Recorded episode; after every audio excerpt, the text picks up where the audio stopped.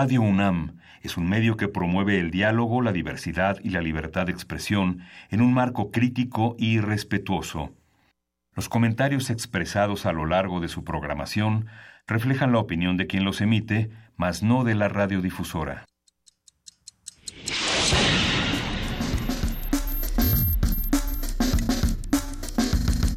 Primer movimiento. El mundo desde la universidad.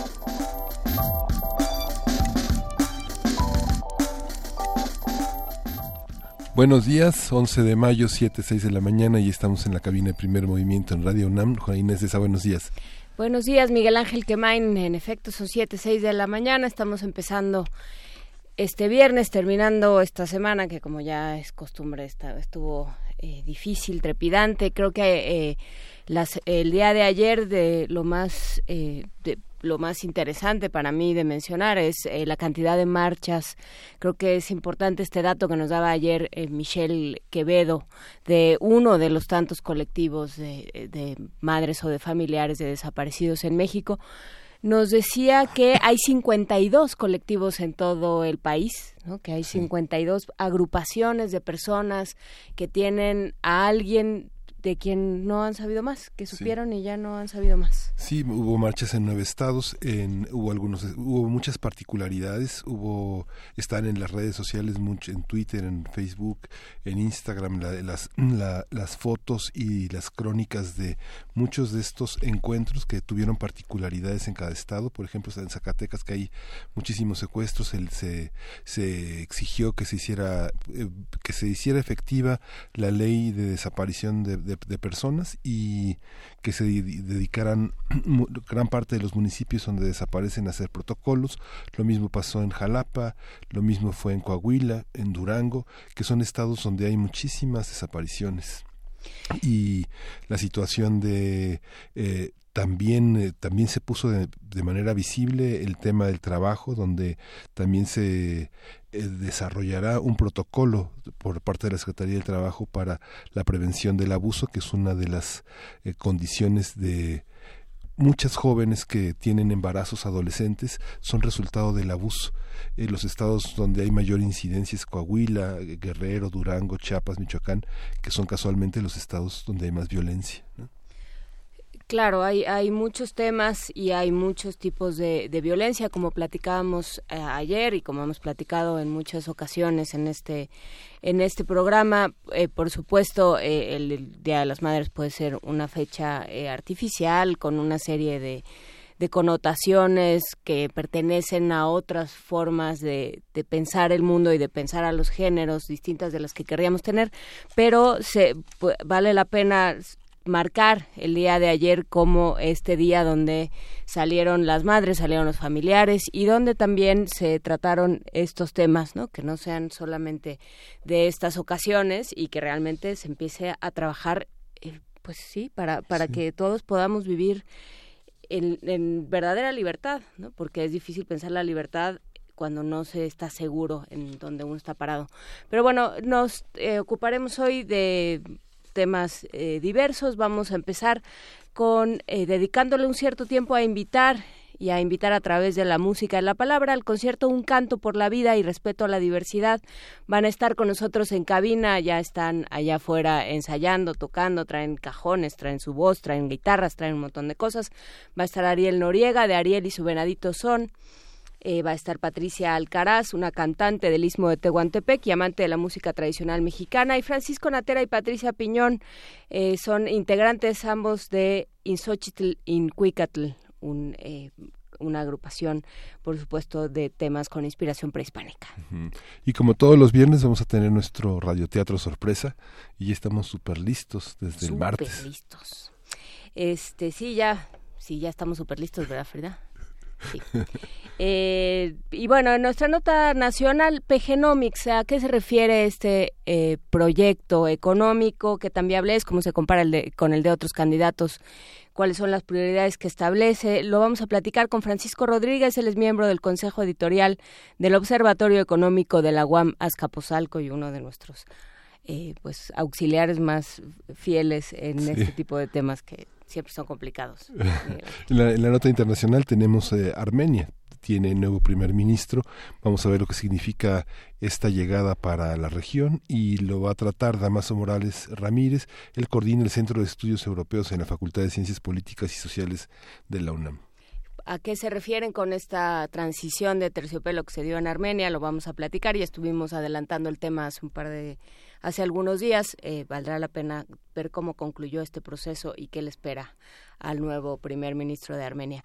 Y en la mesa, eh, la mesa vamos a platicar con eh, Luis Zambrano, investigador del Instituto de Biología de la UNAM, y con Rubén Rojas Villaseñor acerca de un proyecto para recuperar al ajolote para evitar su extinción y por supuesto para devolverlo a sus lugares de origen y a su medio ambiente natural. Sí. Y te saltaste la poesía necesaria, Juan, que te toca a ti. Ah, sí, me la salté porque estaba leyendo lo que no debía. este, sí me toca a mí y estamos listos. Eh, seguiremos bordando sobre el tema del ajolote en la poesía necesaria. Ya van a ver eh, todo lo que tenemos por ahí. Por lo pronto vamos a empezar con, eh, con una canción. Recuerden que es viernes de complacencia. Si quieren pedirnos algo, si quieren escuchar algo en particular, aquí les vamos a ir dando salida. Acuérdense que no se pueden poner todas porque, porque pues también hay que hay que tener programa, pero lo vamos a ir intentando y los vamos a ir dando, dando salida. Vamos a escuchar de Rosalía, aunque es de noche.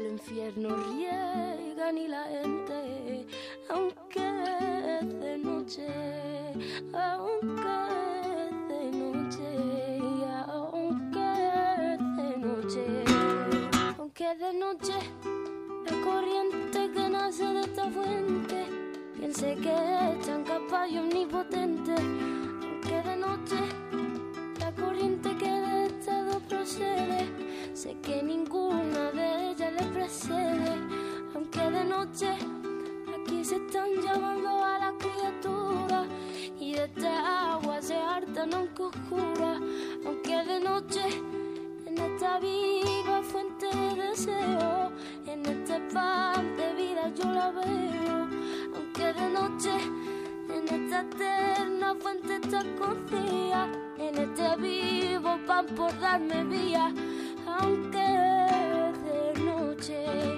aunque de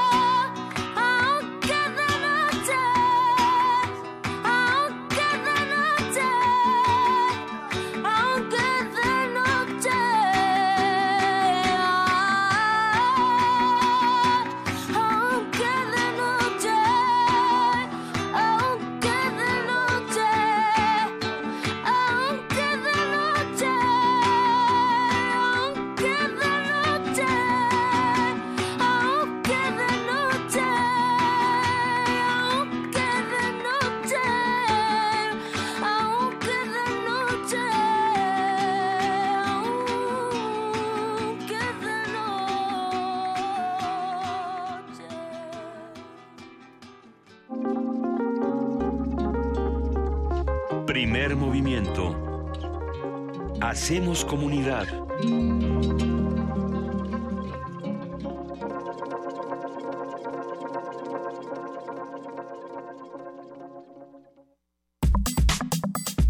Viernes de música.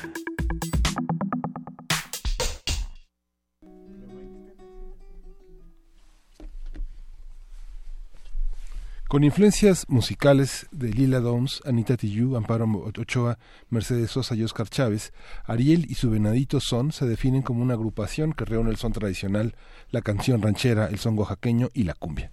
El concepto principal de su música se basa en letras que apoyan la diversidad sexual y combaten el machismo. Sus canciones están enmarcadas por distintos instrumentos como el güiro, la guitarra acústica electro-tejana y la jarana jarocha, así como el violín. Pero bueno, no solo está con nosotros Venadito, representado Venadito Son, aquí con Ariel Noriega, que ya está con nosotros. Está también eh, Patricia Alcaraz, ella es cantante del Istmo de Tehuantepec. ¿Cómo estás, Patricia? buenos, días. Y están ya con nosotros Francisco Natera y Patricia Piñón, ellos integrantes de Insochitl y traen, eh, Patricia, un cajón, eh, cajón a secas, ¿no? ¿Tiene otro nombre? Cajón peruano. Un, cajón peruano. Sí. Y una guitarra, Francisco Natera. Buenos días a ustedes, a los dos de este lado. Buenos días a los cuatro. Buenos días. Buenos días. Y muchísimas gracias por venir a invitarnos a este concierto, Un canto por la vida y respeto a la diversidad. Eh, ¿Quién quiere contarnos un poco de cómo va el asunto antes de antes de hacer música? Bueno, pues este, eh, nosotros eh, vivimos en, en Ameca Meca, Estado de México, y hace un tiempo este, conocimos a Ariel y él nos ha estado invitando, ¿verdad? Ya alguna vez tuvimos una presentación en el Alicia, aquí en la Ciudad de México, y ahorita nos volvió a invitar a este, este espacio, el el Teatro Bar El Vicio, aquí en este en Coyoacán. Y pues eh, nosotros involucramos también a Patti Alcaraz, este, que es una gran cantante oaxaqueña, y Anita Díaz, otra cantante compositora también de, Oaxaca, en este proyecto que yo este, eh, lo titulé Un canto por la vida y pues el respeto a la diversidad, ¿no? El proyecto que yo tengo se llama Arcoiris. Ah, evidentemente, pues en el arcoiris todos los colores este, cabemos. Y la idea es hacer un trabajo colectivo, ¿verdad? Este, ocupando espacios que de otra manera, eh, a veces individualmente, nos costaría un poco más de, de trabajo, ¿no? Realizar este tipo de presentaciones. Entonces, el hecho de hacerlo colectivamente, pues facilita muchas cosas. La convocatoria de que cada uno de los artistas tenemos, de nuestros públicos, y así generar un poco más de este de un rango mayor no de difusión. Esa es la, la intención y pues evidentemente este la riqueza de la diversidad no que, que, va a incluir este este concierto. Perfecto Ariel. Buenos días. buenos días. Cuéntanos eh, cómo te incorporaste a este a este proyecto Sí, pues yo como bien comenta el maestro Natera, lo conocí hace un año, hace, sí, más o menos, y lo invité a un concierto que dimos en el Foro Alicia de la Ciudad de México. Ya de ahí, pues lo estuve invitando anteriores veces, no se había podido realizar algo así, pero pues gracias a su, a su idea que me dio de, de organizar este evento pudimos hacerlo en, en este foro que está en Coyoacán y pues pienso que va a ser el primero de muchos. Patricia, ¿cuál, es, Hola, buenos días. Pues nosotros, eh, yo hace muchos, muchos años me dedico a la música tradicional, música específicamente oaxaqueña. me he enfocado a la música de la región del Istmo de Tehuantepec. Eh, de manera independiente cuando recibo la invitación de Ariel para participar en este proyecto y pues con la presencia del maestro Natera y la maestra Pati Piñón no pude dudar ni tantito que tenía que estar aquí. Además, eh, la esencia del proyecto me motivó mucho, el proyecto Arcoiris, como bien dice el maestro Natera, donde todos cabemos y la diversidad que va a tener el concierto, no solo en cuanto al respeto a la diversidad de quienes lo integramos, sino la música que hacemos cada quien, ¿no? Este, si bien es cierto, va a estar Patti, este, perdón, va a estar Ana Díaz, compositora oaxaqueña, a la cual admiro mucho y se me va a hacer conocer en el escenario, lo que le comentaba ayer, este, cada una tiene su, su estilo, su esencia. Ana es una gran compositora y yo soy un amante de la música tradicional este, del istmo, ¿no? Entonces va a estar muy eh, diverso, muy variado y estamos invitando a todos a que nos acompañen y Teatro Bar El Vicio el domingo a las 7 de la noche. Pues qué tal que además de invitarlos los antojamos y les, mostramos un poco. Hay que decir que es heroico que la gente cante a estas horas de la mañana. de verdad, y sobre todo después de un concierto ayer de tres horas, perdonen. Entonces eh, te lo agradecemos doblemente y vamos a escuchar un poco, pues pónganse de acuerdo, hay, hay tiempo para todos, ¿eh? ah, entonces nada más digan quién empieza. Bueno, pues vamos a iniciar con precisamente un tema de churrasgado, Naila.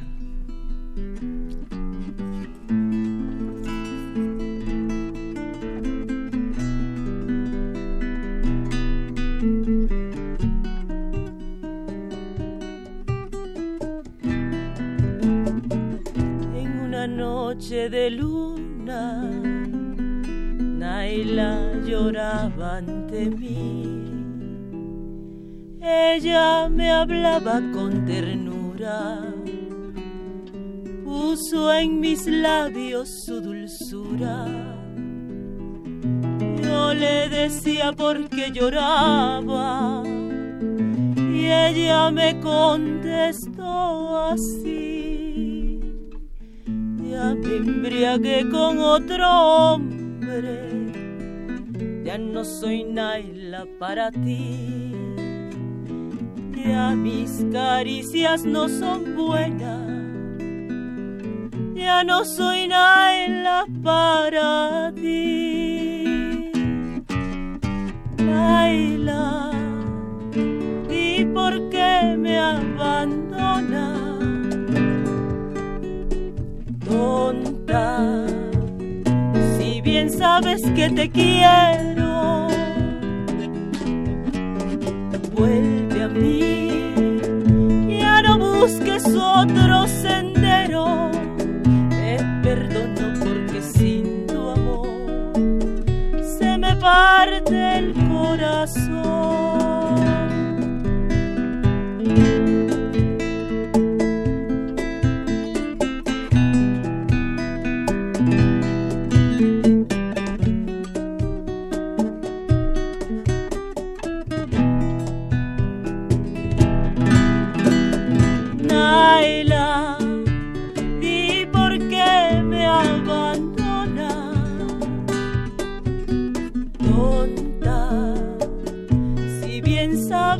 Te quiero.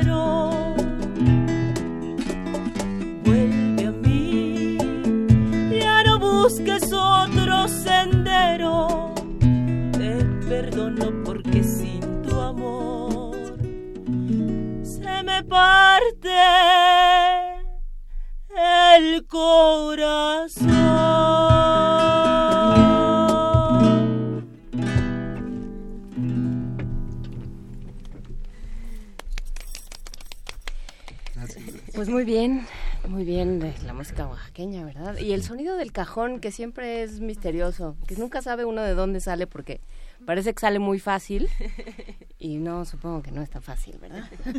¿Cómo estás, Patricia? Bien, gracias, buenos días. Buenos días, no sé si se oiga bien el micrófono de Patricia. Cuéntanos un poco de cuándo empezaste a tocar el cajón. Uy, el cajón lo empecé a tocar hace 25 años. sí. ¿En dónde? ¿Quién te enseñó? Este, estudié en la escuela de música, en la superior de música y por ahí aparecieron algunos maestros, este, pues que aportaban cosas dentro de la música popular, ¿no? Este instrumento propiamente no se estudia en la escuela de música, ¿no? Sino que fueron llegando ahí este la información y un poco autodidactamente, ¿no? Viendo a otros músicos y sobre todo en la práctica, ¿no? ¿Cómo profesionalizarse en la escuela, en, la música popular, donde hay muchas asignaturas que no pasan por la escuela? ¿Cómo llegar a la posibilidad de hacer una antología como la que van a presentar este domingo? Bueno, no, no realmente no está este, pensado tanto así, ¿no? Eh, es parte de la naturaleza, yo pienso, de cada uno de los participantes. Cada uno tiene una trayectoria en realidad lo único que hemos hecho es como juntarnos para este para este concierto específicamente no está premeditado, ¿no? O sea, este, simplemente es a veces la necesidad de tener un espacio donde cada uno de nosotros pueda manifestar su, su, su propio trabajo, ¿no? Este, te quería comentar, por ejemplo, en el caso de Patti, ella este, es muy modesta y no le gusta que lo mencionemos mucho, pero ella es una gran percusionista, es una de las más importantes percusionistas que tenemos en México. Ella ha trabajado a gente de lado, al lado de gente muy importante, como actualmente lo es la señora Lila Downs. Ella es su percusionista y ha eh, trabajado con mucha otra gente, ¿no? Con este Tonana, que es Claudia Martínez, este, muchas otras, ¿no? Eugenia León, Tania Libertad, en su trayectoria ya de, muchos años. Pues nosotros vamos a contar ese día este, en mi proyecto, en Xochinicuitlat, con la presencia de ella. Nosotros vivimos hace un tiempo aquí en la Ciudad de México, Pati y yo somos pareja, y yo tuve un problema de diabetes, una enfermedad muy, muy severa, y a mí me, este, pues me desahuciaron, entonces a partir de eso yo decidí o decidimos irnos a vivir a Meca Meca. Y salimos de esta situación de, la, de lo citadino, ¿no? de, lo urbano y nos fuimos a un lugar más rural.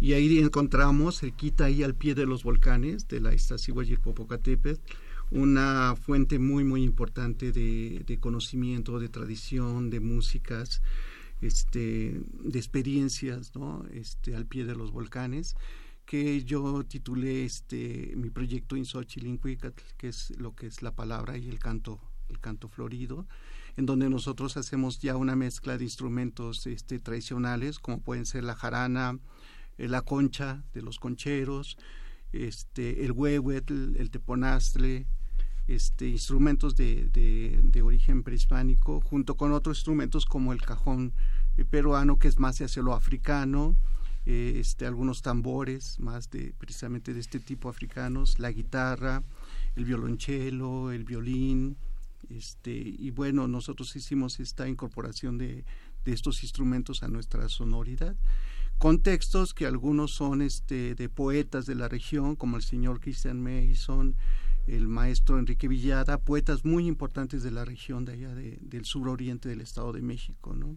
El suroriente esta parte que es un corredor que va todo al frente de los volcanes, es una parte un poco, lo quiero decir así abiertamente, olvidada por las autoridades, principalmente culturalmente, ¿no? Entonces, este, pues nosotros fuimos y encontramos ahí un bagaje, importantísimo de artistas plásticos, este, escritores, poetas, este, danza, eh, que tiene que ver mucho también con, con la raíz Ahí se encuentra lo que le llaman en Amecameca el primer viento, Tlahuizcampa, que es el lugar de la luz, el lugar de Quetzalcoatl, que es el, conocimiento, las artes. Y ahí los miércoles de ceniza hay una tradición muy grande. Van a visitar al Señor del Sacromonte, que es el Cristo Negro y que antes era el Tezcatlipoca Negro y va muchísima gente, ¿no? Entonces van los artesanos a vender sus ollitas de barro, sus tallas de madera, va muchísima gente. Entonces, a partir de estas experiencias, nosotros hemos incorporado a nuestra música todo esto, eh, o bueno, lo, lo, estamos tratando de hacer en esta expresión que es precisamente parte de la tradición prehispánica, que es el, canto florido, ¿no? Esa es la, la, historia de, de nosotros. Pues muy bien, y es eh, sobre todo un concierto y una eh, y, un esfuerzo a favor de, la diversidad, que si algo es diverso es la música mexicana, que si en algo caben, en algún sitio caben eh, géneros, eh, lenguas, eh, posibilidades melódicas, sonidos, percusiones de todo tipo, es en la música mexicana. Ariel, ¿cómo llegaste tú a este proyecto? Buenos días. Buenos días. Pues como lo mencioné, platicando con el maestro Natera, llegamos a, a, esto que estamos presentando ahorita, que mm, bueno, en mí yo siento que se representa un poco la diversidad sexual, porque yo me considero una mujer trans. entonces, pues represento un poco, no me gusta como decir que soy vocera o algo así, porque no, soy una más de muchas mujeres trans y muchos hombres trans pero pues sí aporto mi granito de arena en ese en ese aspecto no mi música pues ahorita soy intérprete porque realmente interpreto música tradicional a mi estilo y bueno con otros ritmos pero siempre tratando de fusionar lo que es la cumbia, el son, también como mencionan estas influencias de grandes cantoras, ¿no? Y pues vamos a presentar este evento en el Vicio este domingo. También tenemos una sorpresa que viene de, del barrio de Tepito. Una sorpresa del barrio de Tepito. una buena sorpresa del barrio de Tepito. Porque también este, la última sorpresa que nos dio el barrio de Tepito fue Cuauhtémoc Blanco. No, no, nos salió muy rara esa sorpresa. ¿eh? Eh, eh, va a ser un invitado especial que este, no es Cuauhtémoc Blanco. No, no, no es Cuauhtémoc Blanco, gracias a Dios. Descartado. Va a ser una sorpresa muy especial, un cantante que fue viral en internet, en Facebook, se llama Jorge, él canta salsa en el mercado y pues se ha hecho viral, un fenómeno y lo invitamos porque dijimos se trata de unión, de diversidad, pues también cabe, ¿no? Y pues van a haber muchas sorpresas, esa es una.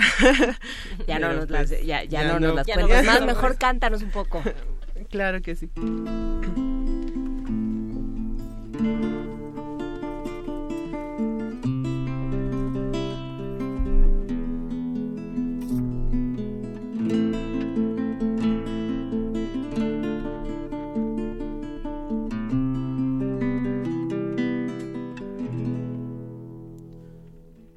Todos me dicen el negro llorona, negro pero cariñoso. Todos me dicen el negro llorona, negro pero cariñoso. Yo soy como el chile verde llorona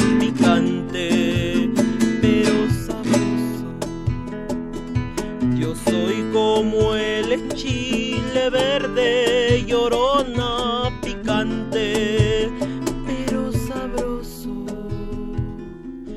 Ay de mí, llorona, llorona, llorona, llévame al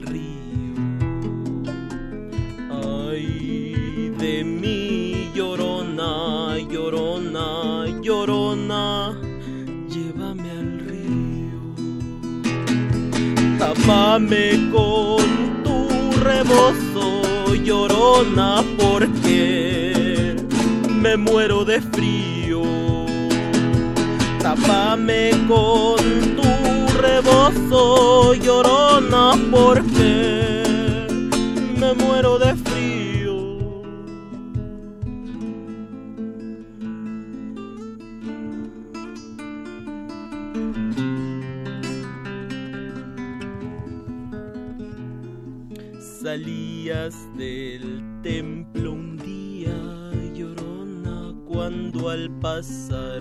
yo te vi.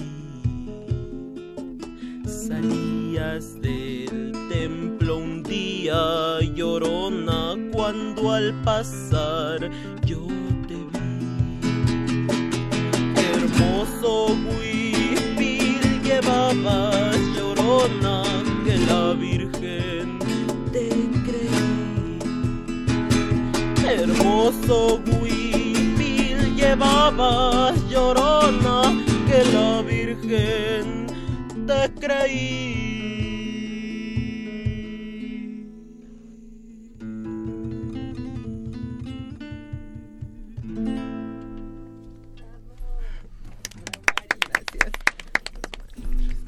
Eligen los repertorios? Porque creo que también, eh, si vamos a hablar de, diversidades, si vamos a hablar de todo lo que es México, también los repertorios tienen que ver por los mensajes, por, por lo que dicen, por quién canta, por quién toma la voz en las diferentes canciones. ¿Cómo haces tú, Patricia? Pues eh, cuando decido hacer música oaxaqueña, este, yo soy de un pueblo que se llama Comitancillo, Oaxaca, cerquita de Juchitán.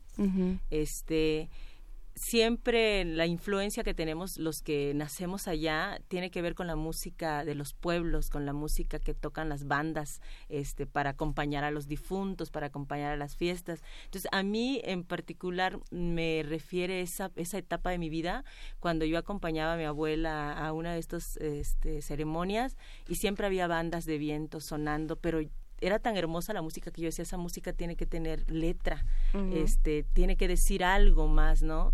Entonces, cuando ya tengo conciencia de lo que es la música tradicional, empiezo a investigar y el inicio que, que dio pauta todo lo que he estado haciendo últimamente fue una canción de Churrasgado precisamente que se llama Solo a ti te quiero. Ese tema a mí me provocaba muchas cosas cuando escuchaba cuando era niña y, la recordaba. Entonces, la primera canción que yo investigué quién era y qué decía, cuando descubrí que realmente existía la letra, para mí fue como que se abrió el mundo de posibilidades y lo mismo empecé a hacer, ¿no? A tratar de, de rescatar, no, no me gusta decir rescatar, a tratar de redescubrir esas canciones que marcaron la vida de nuestras abuelas, que este nosotros ya no conocemos o no o, o, nuestro recuerdo es muy lejano entonces empecé a buscar a esos grandes compositores en principio del istmo este luego en mi primer disco peregrina lo lo quise ampliar y ser no solo del istmo sino del sureste de México Sí, pues si, ya, si cantaste Peregrina, Así, exacto. Entonces, en Peregrina lo que van a encontrar ustedes es eso, ¿no? Una diversidad de autores del sureste, Tabasco, Yucatán, Oaxaca, este, Campeche, Chiapas, que están ahí, eh, los hermanos Domínguez, por ejemplo, de Chiapas, ¿no? Que yo no conocía temas, salvo la película esta El son de la marimba, que en los 50 se hizo muy famosa y que musicalizaron. Entonces, este eh, mi, mi trabajo ha estado este relacionado en eso no en, en investigar cuáles fueron esos grandes temas dónde están esos temas y traerlos a la, a la actualidad y es lo que es lo que he estado promoviendo últimamente. Y el proyecto alterno que tengo que es de música eh, oaxaqueña con banda filarmónica que también lo hemos venido presentando en, en diversos escenarios. Ahora, ahora mismo estoy en la Expo de los Pueblos Indígenas que inició ayer este, con la banda Aires Serranos y el grupo de Guelaguetza Princesa Onají. Y hacer aparte este proyecto con, con estos grandes artistas a quienes yo admiro, este, sin duda me no me costó ningún ningún trabajo elegir el repertorio. Yo dije, tengo que traer a ese escenario este, esos temas que para, en lo personal, significan mucho para mí, tengo la capacidad de poder transmitirlo a quienes me van a escuchar, ¿no? Entonces, por ahí van. Me muevo mucho por, por los sentimientos y las emociones en cuanto a música. Ariel, ¿tú cómo eliges? Pues siempre tiene mi, mi pensar es de mezclar lo tradicional y llevarlo a un contexto a un contexto de diversidad sexual. O sea, me gusta elegir la música mexicana porque como te digo yo no compongo, yo soy intérprete de canciones tradicionales y siempre me gusta pero que traiga algo la canción, que diga algo, que o por ejemplo que yo la puedo la pueda poner en mi contexto y decir algo con esa canción. Por ejemplo, les contaba de una cumbia muy muy popular que tengo en mi repertorio que se llama El Sirenito de Rigo Sí, nos suena de algo así. Esa canción me gusta mucho porque si bien yo la escuchaba en mi niñez, también llegué a la conclusión ya después en un sueño guajiro que pues habla de un sirenito y pues las sirenas no tienen sexo. Entonces es como cantar esa canción que es de barrio, de muy popular, que la oye pues toda la gente, llevarla a este de diversidad sexual. Así, muy bien. Ese enfoque, darlo. Es muy buen proyecto. Pues eh, nos dan una última prueba de lo que vamos a escuchar el domingo en el vicio. Una cumbia, una cumbia. bueno, no se me traigan. no, ¿Qué más traen, muchachos? Perdón, yo voy a interpretar una canción que es muy significativa para mí. Es, es, un poema que musicalicé de un amigo que pues ya falleció, Fernando García Mondragón. Y este y viene porque es un contexto muy urbano, ¿no? Es este yo pues nací, viví en la Ciudad de México y antes se podía andar este en las calles. No sé si algunos recordarán cuando a veces uno sentía el peso de la ausencia, ¿no? Del ser que uno amaba, este, se echaba uno a las calles, ¿no? Con esa melancolía. Incluso encontraba uno otras personas, ¿no? Que, este, que también andaban ahí, como dicen, arrastrando la cobija, ¿no? Entonces esta canción habla un poquito de eso. Se llama Un sueño.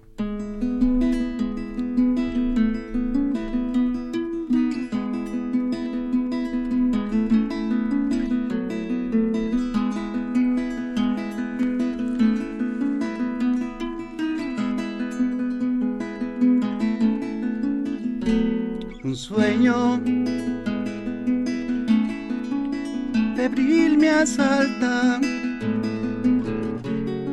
allá por las madrugadas. Sueño que soñando sueñas. Que me convierto en un sueño. Que ya no soy tu cariño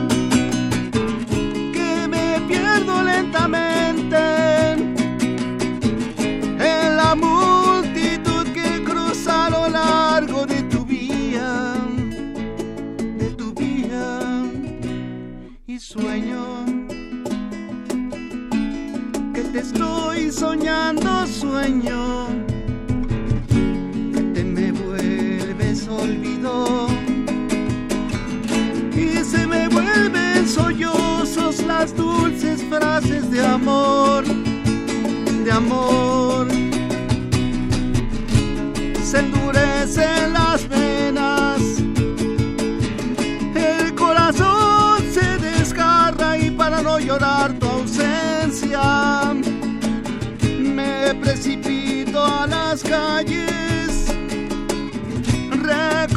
parques, calzadas, me abandono en cualquier sitio y cuando me siento cansado y me dispongo a dormir un sueño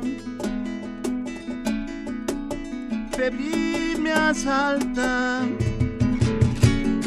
Allá por las madrugadas sueño que soñando sueñas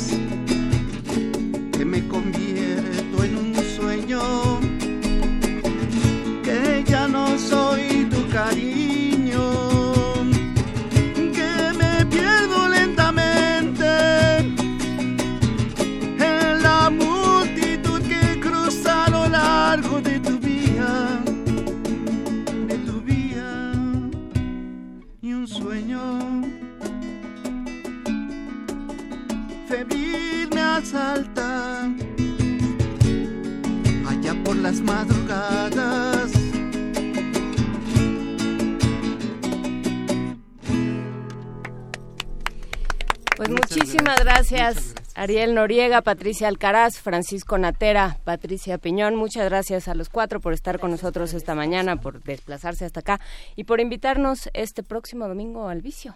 Así es. A las 19 horas. A las 19 horas uno se presenta y, y entra. Ya están a la venta los boletos. Ya están a la venta los boletos. En boletropolis.com, ahí se pueden meter todavía y comprarlos. O bien ese día, bueno, estos días también en taquilla pueden ir, o ese mismo día en taquilla los compran. Solo 150. ¿En la calle Centenario en Coyoacán? No, Madrid, no, Madrid. 13, Trece en Madrid Coyoacán. 13, este, casi esquina con Centenario, ahí Ujú. en Coyoacán. Madrid 13, Coyoacán, El Vicio. Muchísimas gracias a los cuatro Gracias por a ustedes por el espacio, los esperamos. Gracias. Y vamos a escuchar, Miguel Vamos a escuchar que me lleve la tristeza de Jorge R. Gasca.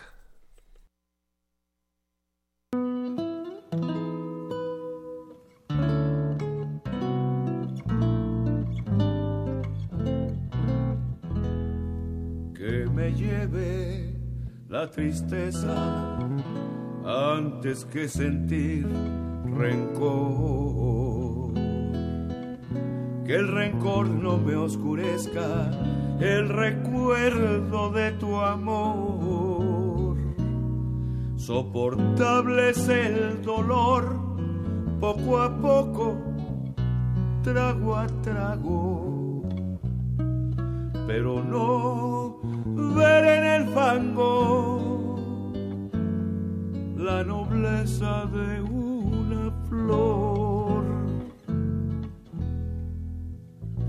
que me lleve la tristeza, pero que la rabia no.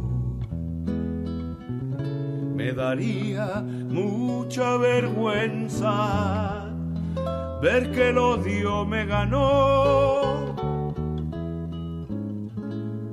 que el amor se nos ahogó en el pozo del coraje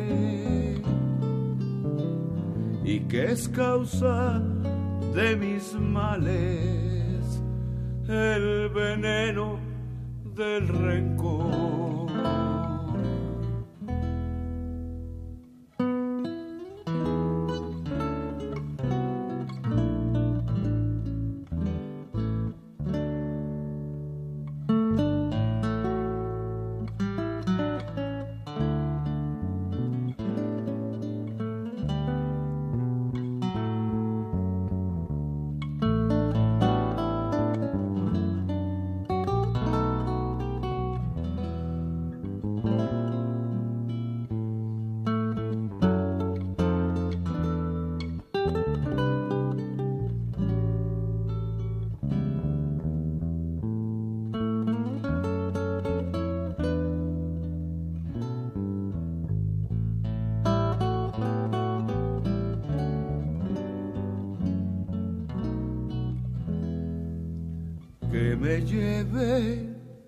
Tristeza, pero que la rabia no. Me daría mucha vergüenza ver que el odio me ganó, que el amor se nos ahogó en el pozo del coraje y que es causa de mis males el veneno del rencor que me lleve la tristeza antes que sentir rencor.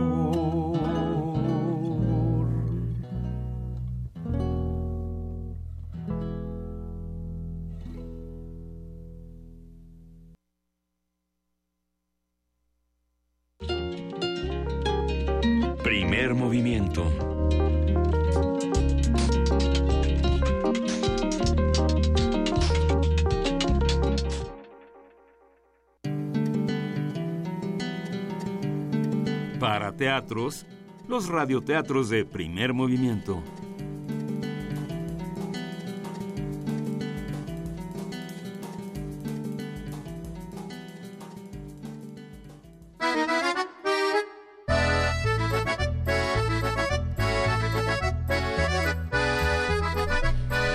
La historia de los tres cerditos por ese lobo, según se la contaron a John Cheska.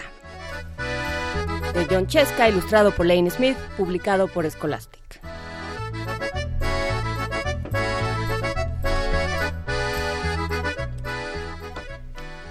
Seguro que todos conocen el cuento de los tres cerditos. O al menos creen que lo conocen. Pero les voy a contar un secreto. Nadie conoce la verdadera historia, porque nadie ha oído mi versión del cuento. Yo soy el lobo silvestre B. Me pueden llamarme Sil. No sé cómo empezó todo este asunto del lobo feroz, pero es todo un invento. A lo mejor el problema es lo que comemos. Y bueno, no es mi culpa que los lobos coman animalitos tiernos, tales como conejitos, ovejas y cerdos. Así es como somos. Si las hamburguesas con queso también fueran tiernas, la gente pensaría que ustedes son feroces también. Pero, como les decía, todo este asunto del lobo feroz es un invento. La verdadera historia es la de un estornudo y una taza de azúcar. Esta es la verdadera historia.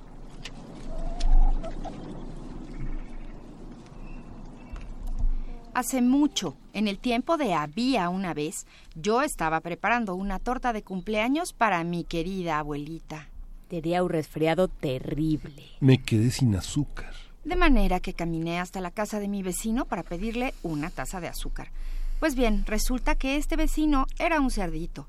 Y además no era demasiado listo, que digamos. Había construido toda su casa de paja. ¿Se imaginan? ¿Quién, con dos dedos de frente, construiría una casa de paja? Desde luego, tan pronto como toqué a la puerta se derrumbó. Yo no quería meterme en la casa de alguien así como así. Por eso llamé. Mm, cerdito, cerdito, ¿estás en casa? Nadie respondió. Estaba a punto de regresar a mi casa sin la taza de azúcar para el pastel de cumpleaños de mi querida abuelita. Entonces me empezó a picar la nariz. Sentí que iba a estornudar. Soplé. Y resoplé. ¿Y saben lo que pasó? La dichosa casa de paja se vino abajo. Y allí, en medio del montón de paja, estaba el primer cerdito bien muertecito. Había estado en la casa todo el tiempo. Me pareció una lástima tener que dejar una buena cena de jamón tirada sobre la paja. Por eso me lo comí. Piensen en lo que harían ustedes si encontraron una hamburguesa con queso. Me sentí un poco mejor, pero todavía me faltaba mi taza de azúcar. De manera que me dirigí a la casa del siguiente vecino. Este vecino era el hermano del primer cerdito. Era un poco más inteligente, pero no mucho. Había construido su casa con palos de madera. Toqué el timbre en la casa de madera. Nadie contestó. Llamé. Señor cerdo, señor cerdo, ¿está usted ahí? Me contestó a los gritos. Vete, lobo. No puedes entrar. Me estoy afeitando el hocico. Apenas había puesto mi mano en el picaporte de la puerta cuando sentí que venía otro estornudo. Soplé y resoplé y traté de taparme la boca, pero lancé tremendo estornudo. Y no lo van a creer, pero la casa de este individuo también se vino abajo como la de su hermano. Cuando el polvo se disipó, ahí estaba el segundo cerdito, bien muertecito. Palabra de lobo. No necesito recordarles que la comida se echa a perder si se la deja al aire libre. Por eso hice lo único que podía hacerse. Volví a cenar. ¿Acaso ustedes no se hubieran comido otra hamburguesa con queso? Me empecé a sentir horriblemente lleno, pero estaba mejor del resfriado y todavía no había conseguido esa taza de azúcar para la torta de cumpleaños de mi querida abuelita. De manera que me dirigí a la siguiente casa. Resultó ser el hermano del primer y segundo cerdito. Debe haber sido el genio de la familia. Había construido su casa de ladrillos. Toqué en la casa de ladrillos. Nadie contestó. Llamé. Señor cerdo, señor cerdo, ¿está usted ahí? ¿Y saben lo que me contestó este puerquito grosero? Fuera de aquí, lobo. No me molestes más. Vaya falta de modales. Probablemente tenía un saco lleno de azúcar. Y ni siquiera quería darme una tacita para la torta de mi querida abuelita.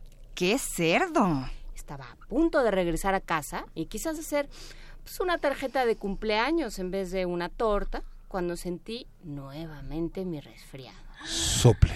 Y resoplé. Y estorrudé una vez más. Entonces el tercer cerdito gritó. Y que tu querida abuelita se siente en un alfiler. Normalmente soy un tipo muy tranquilo, pero cuando alguien habla así de mi querida abuelita, pierdo un poquito la cabeza.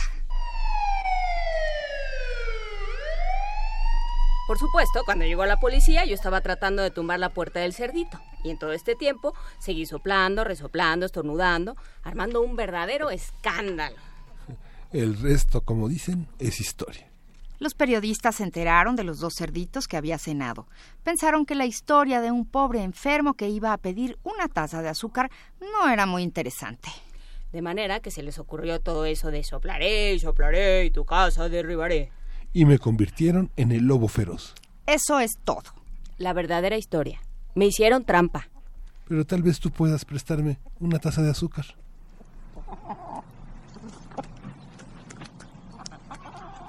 La verdadera historia de los tres cerditos, por ese lobo, según se la contaron a John Cheska. De John Cheska, ilustrado por Lane Smith, publicado por Scholastic.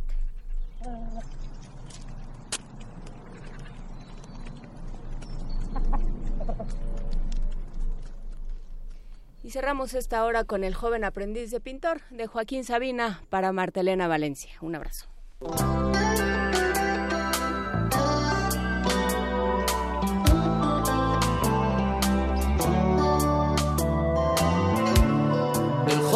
aprendí de pintor que ayer mismo juraba que mis cuadros eran su catecismo. Hoy como ve que el público empieza a hacerme caso, ya no dice que pinto tan bien como Picasso. En cambio la vecina que jamás saludaba. Cada vez que el azar o el ascensor nos juntaba. Vino ayer a decirme que mi última novela las citas más que todo Camilo José Cela. Qué decir del manager audaz y decidido? Que no me recibió, que siempre estaba reunido. Hoy moviendo la cola se acercó como un perro pedir que le diéramos vela en este entierro y yo le dije, no, no, no, no, no, no, no, no, ya está marchita la margarita que en el pasado he deshojado yo. El torpe maletilla que hasta ayer afirmaba que con las banderillas nadie me aventajaba. Ahora que corto orejas se aplauden los del siete. Ya no dice que cito mejor que Manolete. La propia caballé que me negó sus favores la diva que pasaba tanto de cantautores. Llamó para decirme estoy en deuda contigo. Mola más tu Madrid que el Aranjuez de Rodrigo. ¿Y qué decir del crítico que indignado me acusa? De jugar demasiado a la ruleta rusa. Si no hubiera arriesgado, tal vez me acusaría de quedarme colgado en calle melancolía. Y eso sí que no, no, no, no, no, no, no, no. Ya está marchita la margarita que en el pasado he deshojado yo.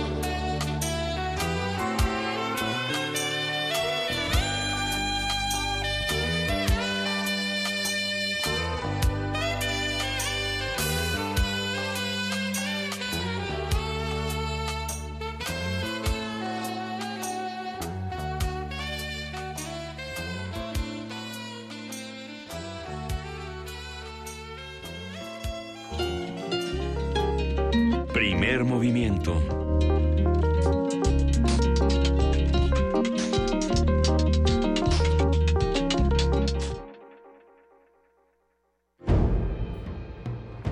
Demostrar que existe disciplina, orden y disposición para la lucha. A 50 años del movimiento estudiantil de 1968. Radio UNAM ha abierto para usted un buzón de voz en el cual queremos oírlo. ¿Vivió usted esos tiempos?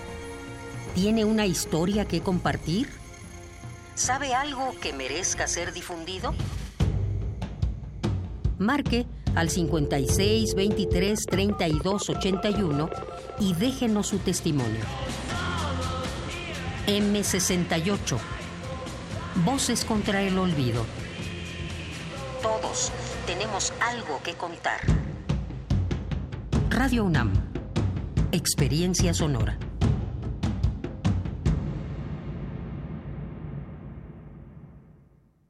Escuchamos a López Obrador. No me voy a subir al avión presidencial. Pero contrata avionetas privadas para viajar. Paga a particulares. Una empresa no dada de alta en el Registro Nacional de Proveedores. 76.560 pesos de Nogales a Guaymas. Afirma que a México no le espera un futuro como Venezuela, pero sus propuestas son iguales a las que propuso un dictador. Dice que gobernará pacíficamente, pero organiza y encabeza las marchas más caóticas entre mexicanos. Piensa tu voto. PRI. Vamos a rescatar al campo del abandono en que se encuentra y vamos a producir en México todo lo que consumimos. Va a haber empleo y salarios justos en el país. El mexicano va a poder trabajar donde nació, donde están sus familiares, sus costumbres, sus tradiciones, sus culturas. El que quiera irse se va a ir por gusto, no por necesidad. Y no nos van a importar las amenazas de que van a construir muros. México va a ser una potencia con desarrollo y bienestar. Andrés Manuel, presidente. Morena. Si tienes más de 10 años como compositor musical o artista escénico, esta convocatoria es para ti. Cultura UNAM y el festival Impulso Música Escena Verano UNAM te invitan a presentar tus mejores trabajos. Consulta las bases en culturaunam.mx diagonal impulso. Fecha límite 30 de mayo. Porque en la UNAM queremos escuchar lo mejor de ti. Festival Impulso Música Escena Verano UNAM. Hugo Eric Flores Cervantes, candidato de representación proporcional Ciudad de México.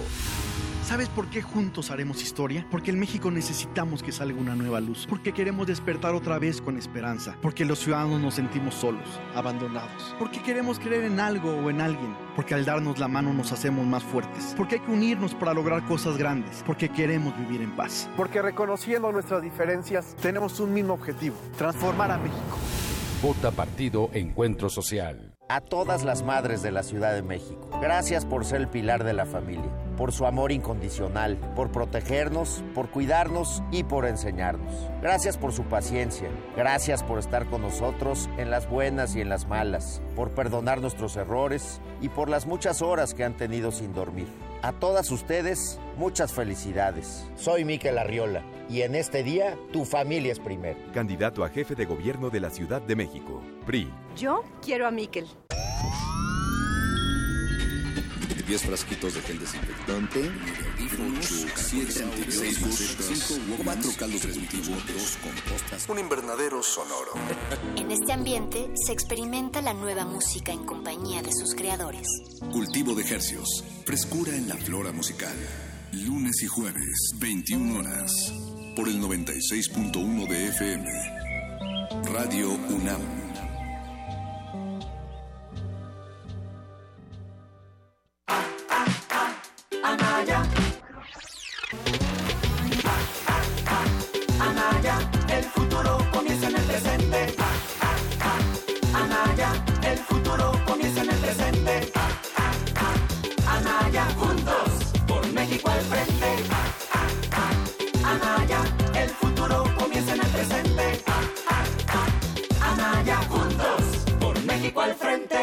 Ricardo Anaya, de frente al futuro. PAN. Como maestra jubilada, ¿qué es lo que más quiere? Yo le di la vida a mis alumnos. He conquistado mi derecho a una pensión digna. Merezco una atención médica y medicinas de calidad. Puedo seguir aportando mi experiencia. Quiero seguir contribuyendo al desarrollo de México. ¿Quién mejor que la maestra Silvia Luna para que nos represente en el Senado? Hola Alicia, tu lucha es mi lucha. Por eso quiero representarles en el Senado. Estamos con usted, maestra. Ni un paso atrás. Con Nueva Alianza es de ciudadano a ciudadano. Vota por los candidatos a diputados y senadores de Nueva Alianza.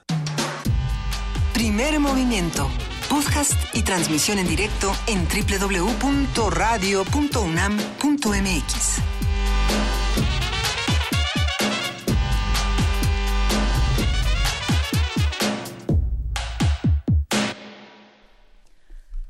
Ocho de la mañana con cinco minutos ya estamos aquí en primer movimiento. Bueno, hemos estado aquí desde las siete de la mañana. Si nos empiezan a sintonizar por el 20.1 de televisión abierta, el 120 de su televisión, de su sistema de paga, pues ya eh, se habrá usted perdido de uy, de canciones oaxaqueñas, de un cajón peruano, de muchísimas cosas que tuvimos que tuvimos aquí en la cabina Miguel Ángel.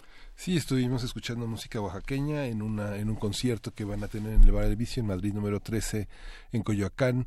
Este conjunto de intérpretes eh, que han fusionado sus influencias y que van a estar el domingo a las 7 de la noche ahí en el Bar del Vicio, cantando música oaxaqueña, cumbias, música popular y tocando el cajón peruano eh, junto con el maestro Fernando Nateras, este grupo que se ha armado para este concierto en particular del domingo. Y por supuesto tuvimos nuestro radioteatro, si no lo si no alcanzó a escucharlo, búsquelo, la verdadera historia de el lobo el lobo feroz no como lo cuentan los tres cerditos, sino como lo cuenta el único verdadero lobo feroz. Y pero hablando de lobos feroces, vámonos a otros temas, vámonos a nuestra nota nacional. Primer movimiento. Hacemos comunidad.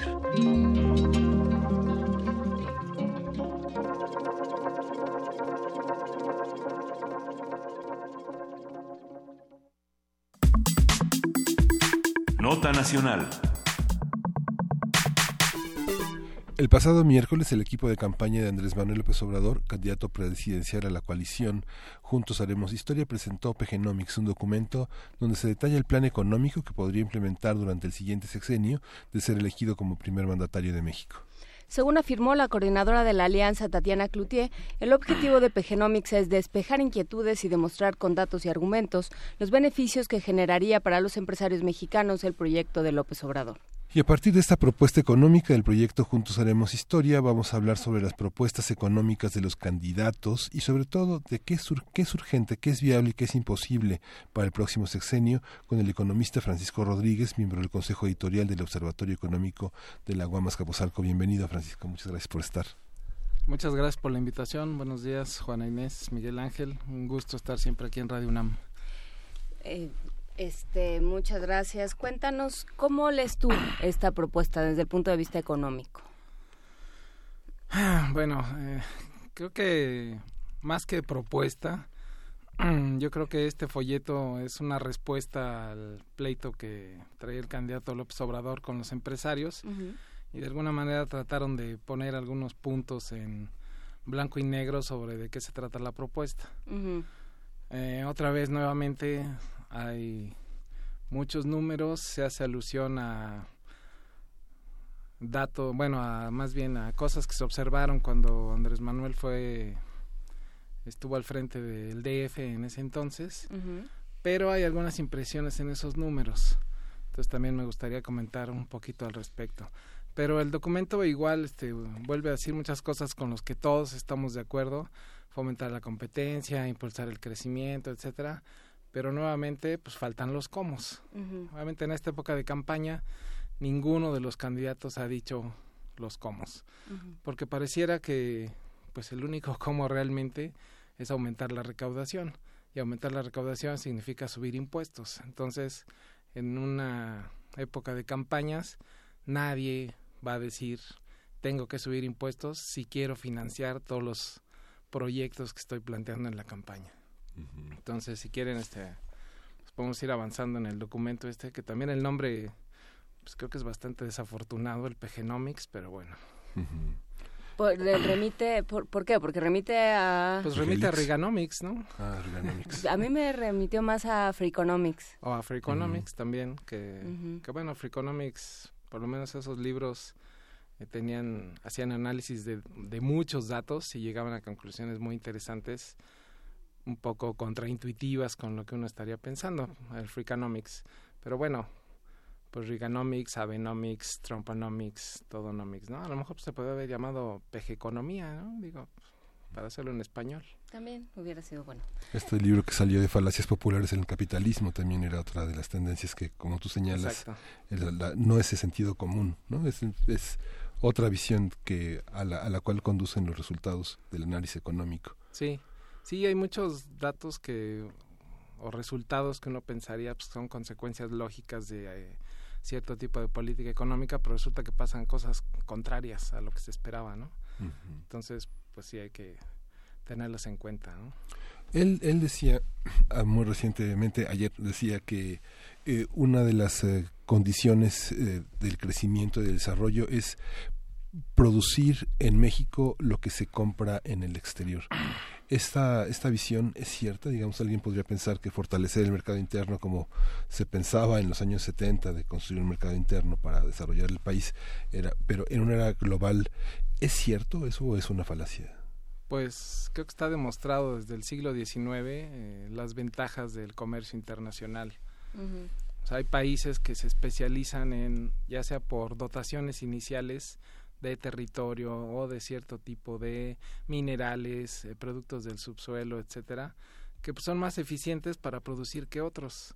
El caso más claro en este tema, al decir que quiere producir más granos en México, o sea, si nosotros vemos los datos de la producción de granos, principalmente, digo, los principales, los que más se consumen en el mundo o en México, maíz, trigo y arroz.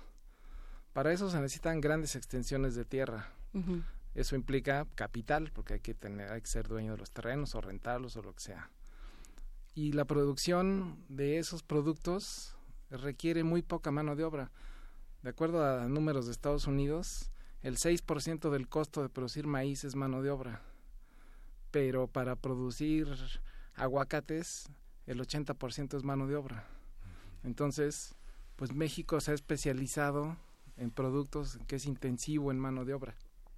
Legumbres, verduras, frutas, y nos hemos dedicado a importar pues maíz, trigo, arroz, porque o sea, los requerimientos de uno y otro son diferentes, entonces pensar en producir todo en el país no es económicamente eficiente. A ver, pero vamos por partes.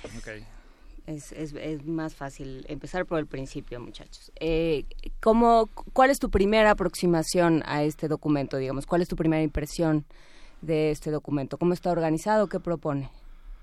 El documento está bien, digamos, para un público no especialista, porque es una reacción, como decía, a, este enfrentamiento que hubo con los empresarios. Entonces dice, muchos empresarios están preocupados por determinadas cosas y las desarrollan en el documento. Gráficamente está muy bien hecho, pero eh, me llama la atención que cita, por ejemplo, a los economistas que van a estar en el equipo, los cuales son buenísimos, este, los conozco en particular a Esquivel y a Ursúa, y son muy buenos académicamente.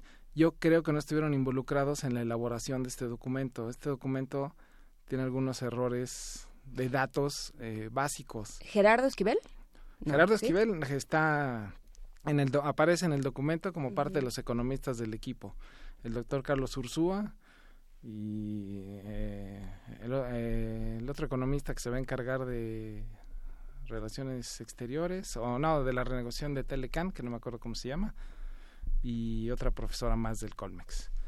Pero el documento yo creo que lo elaboró alguien más. Entonces por ejemplo hay una parte donde dice que de 2001 a 2004 el, el DF fue el que más atrajo inversión extranjera y que se trajo el 58% de la inversión extranjera en el país. Y si uno ve los datos pues no, ese periodo no fue extraordinario, recibió el 25% de la inversión extranjera del país, que es más o menos lo que recibe en promedio eh, la Ciudad de México ahora, pero además ahí hay otro factor, cuando muchas empresas tienen sus oficinas centrales en la Ciudad de México.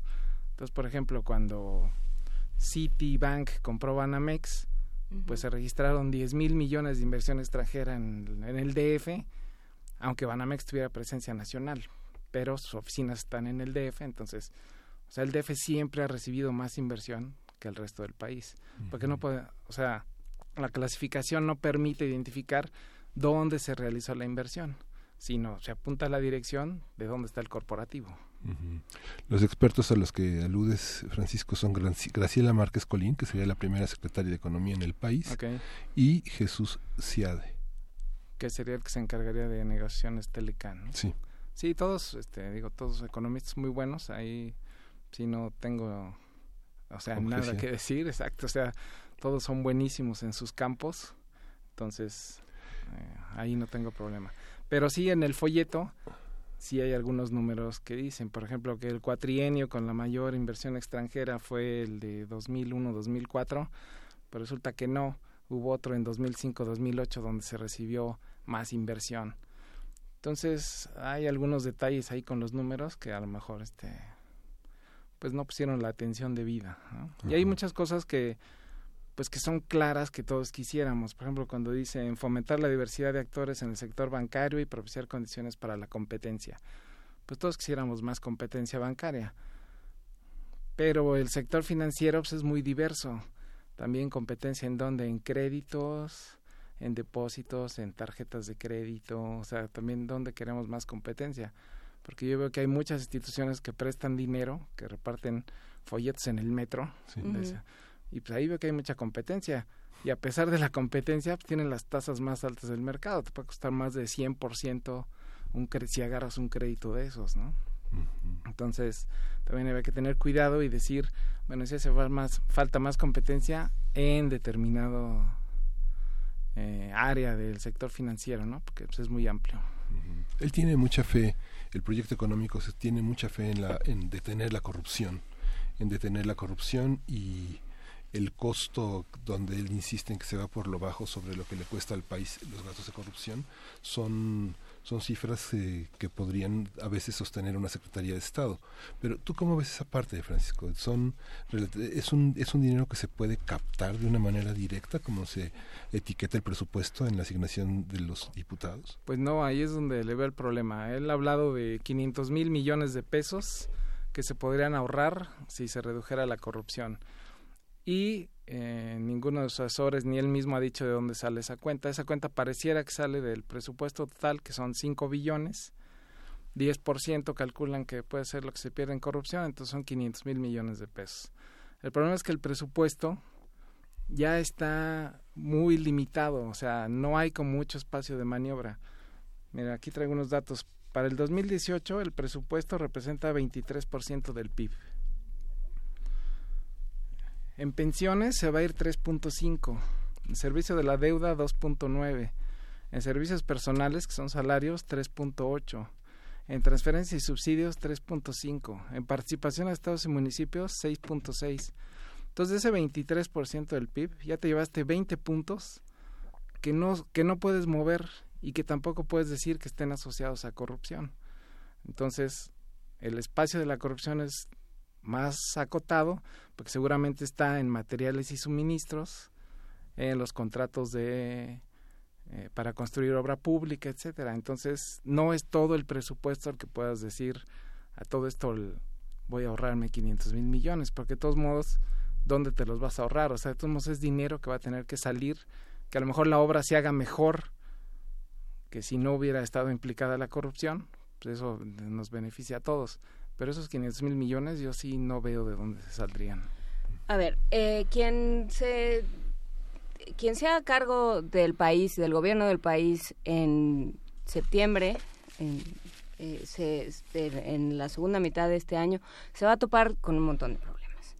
Eh, ¿Cómo, por dónde empezar? O sea, si tú fueras, vamos a jugar a que tú eres el asesor máximo de, económico del próximo presidente de quien, de quien resulte electo el, el primero de julio, ¿por dónde empezarías? Pues sí empezaría por el tema de, de revisar muchos, o sea, muchos de los contratos que están ahí. En el folleto trae un dato muy interesante del INCO donde dice que se dieron un montón de contratos a los más grandes por adjudicación directa.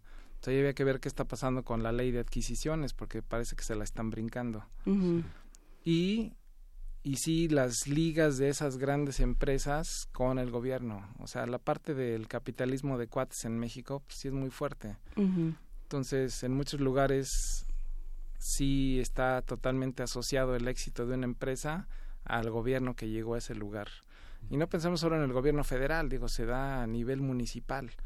O sea, resulta que cuando cambia el presidente municipal, de repente la empresa de su cuñado este, se volvió la que hace todas las banquetas del municipio. Entonces, empezaría por ahí. O sea, el tema creo que más nos tiene enojados a toda la sociedad es el de la corrupción. O sea, esa corrupción rampante que vemos en todos lados sería lo primero.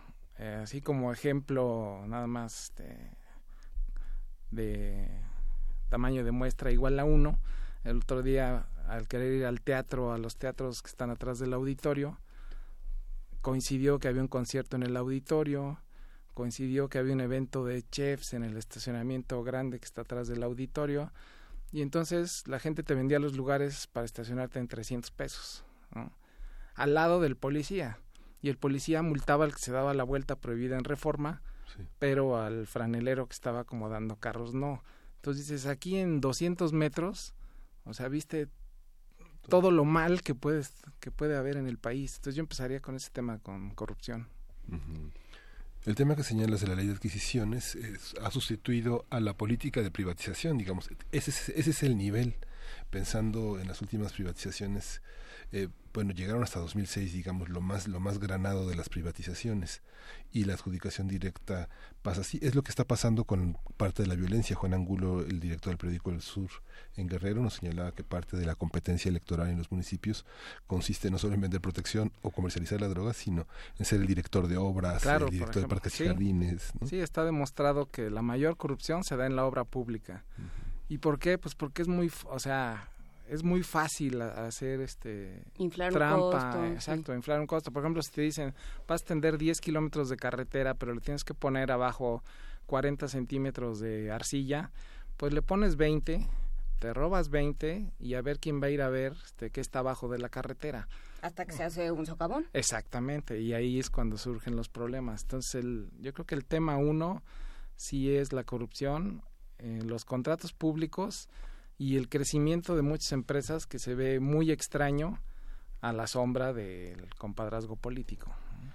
Pero ahí también es un es un trabajo ciudadano, o sea, va a ser algo que vamos a tener que hacer eh, desde muchos frentes porque pues porque realmente todos están coludidos. El franelero cobra 300 pesos, pero alguien se los paga. Claro. Entonces, todo todo es una, un sistema que no creo que se pueda arreglar de, de arriba para abajo. Sí, no, ahí sí tenemos que estar eh, incluidos todos, pero también este pues vemos lo que ha pasado con esta digamos fiscalía anticorrupción y demás que pues no, o sea, no ha terminado de cuajar, ¿no? Pero sí, o sea, ese como que sería el principal tema, pero si yo fuera asesor de alguno de los candidatos, a pesar de que estuviéramos en campaña, lo que les diría es que no hagan promesas tan extraordinarias que va a ser imposible cumplirlas porque un poco fue lo que le pasó a este gobierno. Al principio con las reformas nos dijeron, miren, sin reformas vamos a crecer al 4 y con reformas vamos a crecer al 6. Y resulta que crecimos al 2, o sea, ni siquiera llegamos al escenario sin reformas. Entonces, estar prometiendo mucho y que sabemos que pues como bien dices, el diciembre de este año, pues el país va a seguir siendo el mismo y vamos a seguir teniendo los mismos problemas. Entonces, un poco lo que puede pasar es que la gente se empiece a desencantar a mediados del año que entra y digan, oigan, pues, la violencia sigue igual, este, la economía sigue igual, todo sigue igual. Y sí, es muy, o sea, es muy difícil y, ah, y, se plantean cambios, pero son cambios que no se van a poder observar rápido. O sea, a lo mejor son de mediano plazo. O sea, si están pensando, hay que invertir más en tecnología, pues sí, pero eso no va a pasar de un día para otro. ¿Qué pasa con, eh, porque bueno, siempre hay una enorme tensión entre microeconomía y macroeconomía, ¿no? Este, me acuerdo mucho, creo que era en el sexenio de Salinas, que te decían, estamos muy bien, y tú salías a la calle y decías, ¿cómo? Sí. O sea, ¿quiénes? ¿no? Esa es la parte y claro, es que las reservas es que y eso no se no no, no se traduce en el bolsillo de las personas. sí, totalmente de acuerdo. Se o sea, se está planteando por los candidatos mantener la estabilidad y pues mantener la estabilidad cuando estás creciendo al 2.5, pues a lo mejor no hay tanto problema. Pero además es la tasa histórica a la que ha crecido este país los últimos 30 años.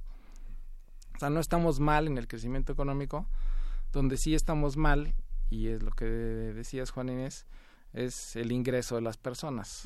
O sea, ahí sí estamos muy mal. Y vemos en las propuestas de varios candidatos, por ejemplo, subir el salario mínimo bueno, si uno va a los datos de empleo y de ingreso salarial, pues resulta que de los millones de ocupados que hay, solo 700 mil ganan el salario mínimo. Y de esos 700 mil, 600 mil están en la informalidad.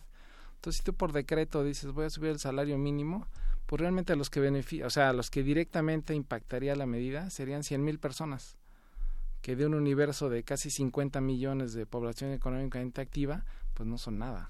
Es el valor del trabajo lo que hay que reconsiderar a la luz del comercio internacional. Sí, porque también siempre nos han dicho que bueno que el salario tiene que estar asociado a la productividad.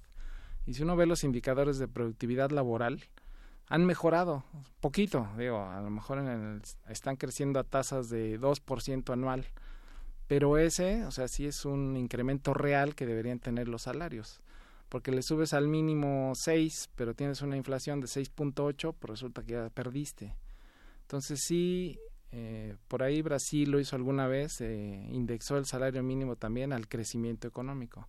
Entonces, no solo cubría la inflación, sino más había un extra por el incremento en la producción, que finalmente pues, obedece a incrementos en la productividad. Que es una parte como pública del reparto de utilidades. Exacto. Pues bueno, sí, ¿no? Si todos trabajamos, que nos toque a todos, tendría que ser. Y, y, se supone que ese es el principio, pero no, no se está cumpliendo. Eh, por supuesto no nada pasa de un día para otro, pero pero se tiene que empezar por algún sitio. O sea, ¿cuál es sí el pleito que se tiene que tener con los empresarios? Porque se tiene que tener algún pleito con los empresarios, ¿no? Sí, yo no creo estamos que... solos en este país. No, o sea, si uno ve los números, o sea, lo que representaba antes los ingresos salariales del PIB, por ejemplo, llegaron a estar arriba del 30%. Últimamente son de 20%. Entonces, ¿dónde están quedándose las ganancias? En los pagos al capital. Entonces sí, o sea, en términos reales, los ingresos de los trabajadores son los que han caído mucho. Uh -huh. y, y, ves que las utilidades de las empresas pues, han seguido creciendo. O sea, no está aparejado el nivel de productividad de los trabajadores con su salario. O sea, sí se ha, sí se ha rezagado mucho. Y ahí pues, también es muy difícil eh, desde el gobierno decir, oiga, es que súbanle el salario a sus trabajadores. ¿no? O sea, por decreto no se podría hacer. Es una cosa... Eh, Tiene que ser un avance de, eh, exacto, de todos, ¿no? Uh -huh. O sea, si la empresa es más eficiente, si el gobierno le pone menos trabas, si se evitan pagos por corrupción, pues esa empresa a lo mejor va a liberar algunos recursos para poder pagar mejor. O sea, es un, es un tema multidimensional, ¿no? O sea, de mejorar el ingreso de las personas. O sea, no puede decir el gobierno, empresa, págale más porque además pues, la empresa podría decir, ah, me están obligando a esto, pues me voy a producir mis camisetas a Honduras o a El Salvador o a Vietnam o a donde sea. ¿no? Estos temas como ingreso básico o como seguro de desempleo, ¿están contemplados? Eh, en algunas de las propuestas de los otros candidatos, digo, por ejemplo, pienso en Anaya que hablaba de un ingreso básico universal, aunque también Andrés Manuel ha dicho pues de darles una beca a los estudiantes, duplicar las pensiones para adultos mayores, y el problema de todos esos proyectos, pues es el financiamiento. Uh -huh. O sea, ¿con qué lo vamos a financiar? Si además en el folleto también se dice que no va a haber aumento de impuestos, no va a haber nuevos impuestos y tampoco va a crecer la deuda. Entonces todo eso acota muchísimo. O sea, ¿qué se tiene que hacer? Pues gastar menos. Pero como ya les platicaba, pues gran parte del presupuesto ya está comprometido, no se puede mover. Entonces, si me dices, voy a duplicar las pensiones para adultos mayores, bueno, y ese dinero, ¿a qué se lo vas a quitar? O sea, todas las propuestas de los candidatos cuestan mucho dinero. O sea, cuando uno hace las cuentas, pues dices, por ejemplo, viene aquí una de 200 mil, apoyar a 200 mil jóvenes para que creen su empresa y demás. Si uno ve los tamaños de los créditos que se dan a inclusive hay una cosa ahorita en Secretaría de Economía en el INADEM que se llama crédito joven, los créditos en promedio son de 300 mil pesos. Entonces, si tú quisieras dar 200 mil créditos, pues son 60 mil millones de pesos, que es más o menos la mitad de lo que se gasta este gobierno al año en salud.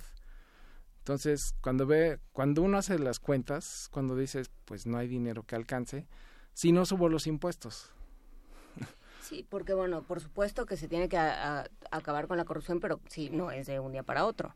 ¿no? O sea, eso no se va a ver reflejado en tres días. Claro que no. Y no sabemos realmente por qué no se respeta la ley de adquisiciones, porque se adjudican, a pesar de que lo hemos visto sexenio tras sexenio, el empresario del sexenio, el antropólogo del sexenio, el pintor del sexenio, digamos que siempre hay figuras que sí, son claro. la figura del sexenio. ¿no? Sí. sí, es que yo creo que es... Eh pues tiene algunos huecos, yo creo que todavía la ley, porque en algunos casos si se apela, por ejemplo, a la seguridad nacional, pues y resulta que solo hay un proveedor de ese tema tan delicado para seguridad nacional, pues la obra no se licita o el contrato no se licita, se, se hace la adjudicación directa. Entonces pareciera que hay muchas construcciones de contrataciones que están ya enfocadas pues a encontrar un solo proveedor. ¿no? O sea, se hacen tan específicas con requerimientos tales que cuando sales al mercado y buscas quién te pueda proveer ese servicio, pues resulta que solo hay uno que cumple. Uh -huh. casualmente y entonces pues se vuelve el empresario del sexenio. Entonces yo creo que sí, eh, el Congreso tendría que trabajar en revisar esa ley de adquisiciones y cerrar esos huecos. ¿Y los impuestos empresarios? Pues digo, nuestra tasa impositiva ya es alta, bueno, alta comparada con qué, pues de, digamos 30% o 28% sobre las utilidades, que digamos esa es la tasa que está en la ley, pero lo que pagan las empresas de manera efectiva pues es mucho menor, a lo mejor pagan el 5 o el 6%. ¿Por qué? Pues porque también encuentran los resquicios en la ley eh, pues para pagar lo menos posible, sin necesidad de estar evadiendo. ¿Pero no están hechos a modo esos resquicios? Pues se han ido cerrando, o sea, porque, por ejemplo, antes tú podías tener tu empresa, crear cinco filiales y si tu empresa ganaba mucho pues, y las filiales perdían, pues eso se compensaba al final. Cosas como esas ya no se pueden hacer. Decía, a ver, mis filiales perdieron, entonces lo resto lo que yo gané en la grandota y entonces pues ya no pago impuestos. Entonces, los impuestos empresarios, el problema yo creo que, bueno, parte del problema es que los contribuyentes de este país han ido aumentando, o sea, ahí sí ha habido una mejora, hay más contribuyentes, pero los grandes contribuyentes pues, son los de siempre y son los cautivos y somos las personas físicas que damos un recibo y hay y recordemos que el 60% o bueno, 57% de la ocupación en este país es informal. Entonces ahí pues hay gran parte que no está pagando impuestos. Ahora no es nada popular, ¿cómo le cobrarías un impuesto a todas esas personas? Pues sería muy difícil ir contra su ingreso porque cómo lo vas a registrar, lo vas a medir, le vas a calcular. Entonces, la solución más sencilla para un tamaño de economía informal como la nuestra pues, sería subir los impuestos al consumo, generalizar el IVA. Pero quiero ver quién se quiere suicidar de los candidatos diciendo tenemos que generalizar el IVA alimentos y medicinas. Ahora que hablas de los candidatos, eh, no conocemos, un, o sea, ninguno ha publicado un, un documento de este tipo. Cierto, es, eh, en eso... Salvo Andrés Manuel López Obrador. o sea, ese, digamos, punto a su favor de que publicó un documento con los principales planteamientos. Aunque no diga los cómo, por lo menos ya está diciendo en qué está pensando pero los otros candidatos hay que andar persiguiendo en sus conferencias de prensa o en las noticias qué es lo que han dicho al respecto de medidas económicas. Yo, por ejemplo, estuve revisando, Anaya pues, ha hablado del ingreso universal, de subir el salario mínimo, de pasar de la manufactura al conocimiento, Internet para todos, reducir IVA en la frontera, homologar el precio de la gasolina en la frontera. Pero todo eso cuesta y entonces pues también de dónde va a salir, pues y las propuestas de MIT, que son fundamentalmente lo que tú señalas, son este, de dónde se basa, son nueva inversión. Así es. perdón, financiamiento. Financiamiento. Y por ejemplo dice estabilidad. O sea, estabilidad pues, significa, quiero entender, pues, seguir más o menos como vamos. O dice que el seguro, que las personas afiliadas al seguro popular puedan atenderse en el IMSS, en el ISTE, en cualquier hospital público. Pues también eso cuesta. Becas, eh, créditos a la palabra, eh, nuevas líneas de tren, un nuevo circuito exterior en la Ciudad de México, erradicar la pobreza extrema, o sea, todo eso. Pues, Esta categoría que tú no tragas, Juan es que es la categoría de amas de casa, el salario para amas de casa. Por ejemplo. No, bueno, no, no es que yo no tengo nada en contra de quienes sí que sean amas de casa, pero pensar que... que es una este categoría para las mujeres que se quedan en el hogar. Pues sí, porque ¿que no hay hombres que se quedan en el hogar? Claro. No, sé. Y las mujeres que se quedan en el hogar trabajan muchísimo, este, con venden, están en tandas, este, hacen mil cosas en la economía informal. No, y cuando se hace el cálculo de, de lo que, digamos, representa del PIB ese trabajo que se hace en los hogares, pues es más de 20% del PIB. O sea, si se le pusiera un valor monetario a ese trabajo que se hace de eh, cuidar a los enfermos, de, este, o sea, hacer la comida, de cuidar la casa, o sea, todo eso, o sea, resulta que es la quinta parte del PIB. Entonces sí hay ahí un valor muy importante que pues, no se está generando tangiblemente en ningún lado. Bueno, evidentemente sí, o sea, este es el documento que podemos estudiar porque es el que está, ¿no? Lo otro han sido, son especies de ocurrencias que brincan en todos lados y que además se dicen a modo para el público a, quien se está uno dirigiendo. a tales les dices que les vas a resolver tal, a tales otros. Y todos son promesas que, que, a menos de que te sientes como tú a, ponerlas todas por escrito, nadie las pone. Sí, quizá de estas promesas que están acá, o la que sí, eh, digamos, me preocuparía es, por ejemplo, este tema de lo alimentario. Y también pues que nos definan a qué se refieren con soberanía alimentaria, porque en dos lugares diferentes del folleto se habla de soberanía alimentaria. Y la soberanía alimentaria está definida en la Ley de Desarrollo Rural Sustentable actual y dice, pues es que el país decida qué quiere producir. Dice, y concentrándose en los productos nacionales. Pero eso, pero nada más eso se refiere a soberanía. A lo mejor quieren hablar de seguridad alimentaria, que se garantice la alimentación para todos, o que nos digan si lo que están pensando es en autosuficiencia y entonces sí, pues ahí yo sí tendría un grave problema en estar pensando en autosuficiencia, que, que tengamos que importar el maíz, que podemos, que además el maíz que traemos es para alimentar ganado y que traemos muy barato de Estados Unidos o ahora un poquito más de Argentina y de Brasil, pues no le veo ningún problema. O sea, Estados Unidos pues, produce 13, 15 toneladas de maíz por hectárea niveles que tenemos aquí en Sinaloa, por ejemplo, o en Jalisco o en Durango. Pero si te vas a Guerrero, pues resulta que una hectárea de maíz te da 600 kilos. Entonces, pues resulta que ese ingreso de una persona que siembre maíz en Guerrero, pues a lo mejor va a ser de cuatro mil pesos al año.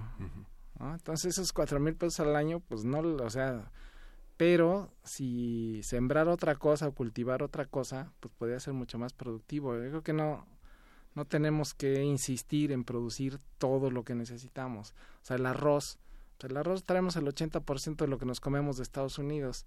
¿Por qué? Pues porque en las orillas del Mississippi hay un montón de agua donde se puede cultivar arroz. Y en México lo que tenemos es falta de agua en gran parte del territorio, ¿no? La parte sur sí tiene suficiente agua, pero no se ha podido desarrollar el cultivo del arroz. Entonces, ese punto sí es de los que más me preocupan de esta propuesta. Que expliquen a qué se refieren con soberanía y si están hablando de autosuficiencia, pues este, sí lo veo grave. Pues eh, nos quedamos con esto a reserva de que lo sigamos platicando, de que busquemos a los que eh, elaboraron este proyecto y que nos digan, eh, o por lo menos quienes aparecen como, como que lo elaboraron y que nos digan más o menos por dónde iban los temas. Pero creo que sin em, creo que los problemas eh, eh, o sea es los problemas económicos no se pueden tratar en campaña porque son muy complicados y son de muy largo plazo porque llevan muchos años eh, digamos con muy malas políticas económicas. Así es. Entonces no no son malos para campaña digamos pensando en esta idea de la campaña como pequeñas pequeñas promesas pequeños actos de, de convencimiento cuando la cosa es mucho más compleja, mucho más tardada que un sexenio y, nos involucra a todos, no únicamente a la persona por la cual vayamos a votar la mayoría de los mexicanos.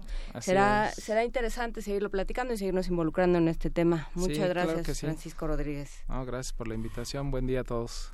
Vamos a ir con música, vamos a escuchar de Mac de Marco, Freaking Out the Neighborhood, de Hueso de Complacencia para Soy un Gremlin.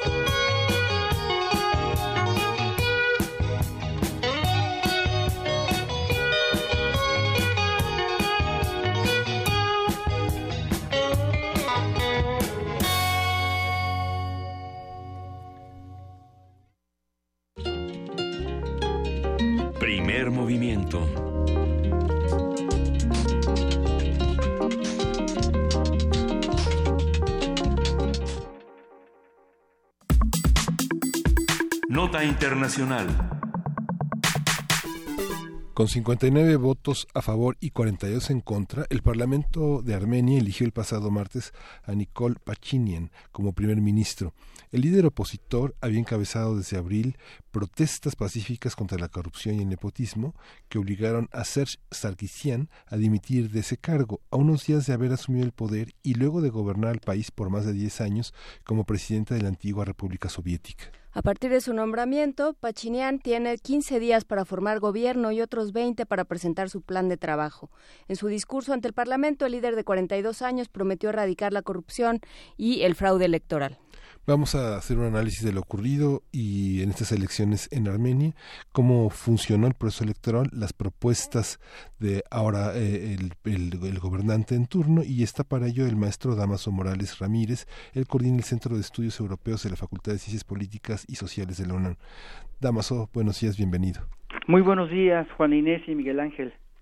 Buenos días, Damaso. Cuéntanos tú, estuviste, bueno, estuvimos siguiendo contigo este proceso electoral eh, cuando se apuntaba que gracias a una serie de manifestaciones populares iba a haber un cambio en, eh, en el primer ministro de Armenia. Cuéntanos qué, qué pasó con esta llegada al poder de Nicole Pachinian. ¿Cómo fue?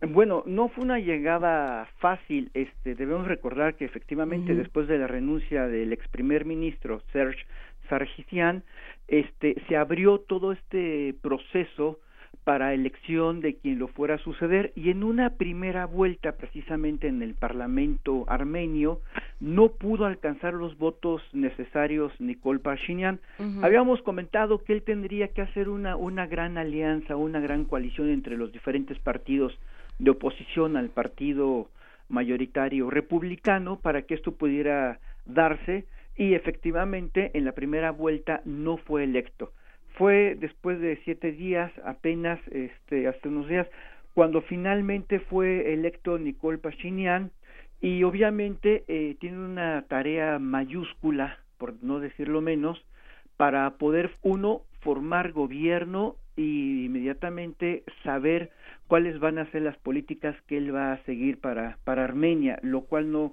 no se antoja eh, fácil en virtud de que continúa teniendo una minoría en el Parlamento. Eh, tiene una minoría en el Parlamento, pero tiene una enorme, eh, tiene una, una base social. Claro, por supuesto, y es ahí parte también de la gran tarea y, y de lo titánico que esto puede significar, porque por un lado, eh, digamos que eh, en el transcurso de su campaña, él se refirió precisamente a terminar con la corrupción y a terminar también con la pobreza en el cual más del 30% de la población armenia está este, inmiscuida. Esto quiere decir que entonces él tendría desde una minoría parlamentaria luchar contra esta corrupción y contra los grandes monopolios y lo cual, por supuesto, pudiera ser una tarea no tan fácil en virtud de los obstáculos que todavía el Partido Republicano, que de alguna manera tiene la mayoría y, toda la burocracia, pudiera interferir. Eh, sabemos por palabras del propio Nicole Parchinian que él no piensa modificar sustancialmente las estructuras burocráticas. Esto es, estaría conservando en gran parte las estructuras de lo que ahora es la burocracia en Armenia. Y esta eh, burocracia, a la que también, por cierto, se acusa de corrupta, este pudiera ser precisamente parte del obstáculo. Si bien Parchinian se, no quiere enfrentarse con ella, porque enfrentarse con ella significaría tener aún mayores obstáculos, entonces más bien prefiere eh, pactar con esta burocracia del, del antiguo régimen y ir adelantando de alguna manera algunos pequeños pasos. Pero el problema reside en que precisamente se generó una gran, gran expectativa popular respecto a lo de a lo que Parchinian pudiera lograr en Armenia y no estamos muy seguros de que él pudiera estar a la altura de estas expectativas que él mismo generó y que la población armenia espera de él. Obviamente, eh, en la lucha, quizá pensamos que lo que pudiera hacer es tener eh, focos muy, muy particulares para combatir lo que pudiera ser la corrupción y los monopolios sin molestar demasiado las, las antiguas estructuras de poder.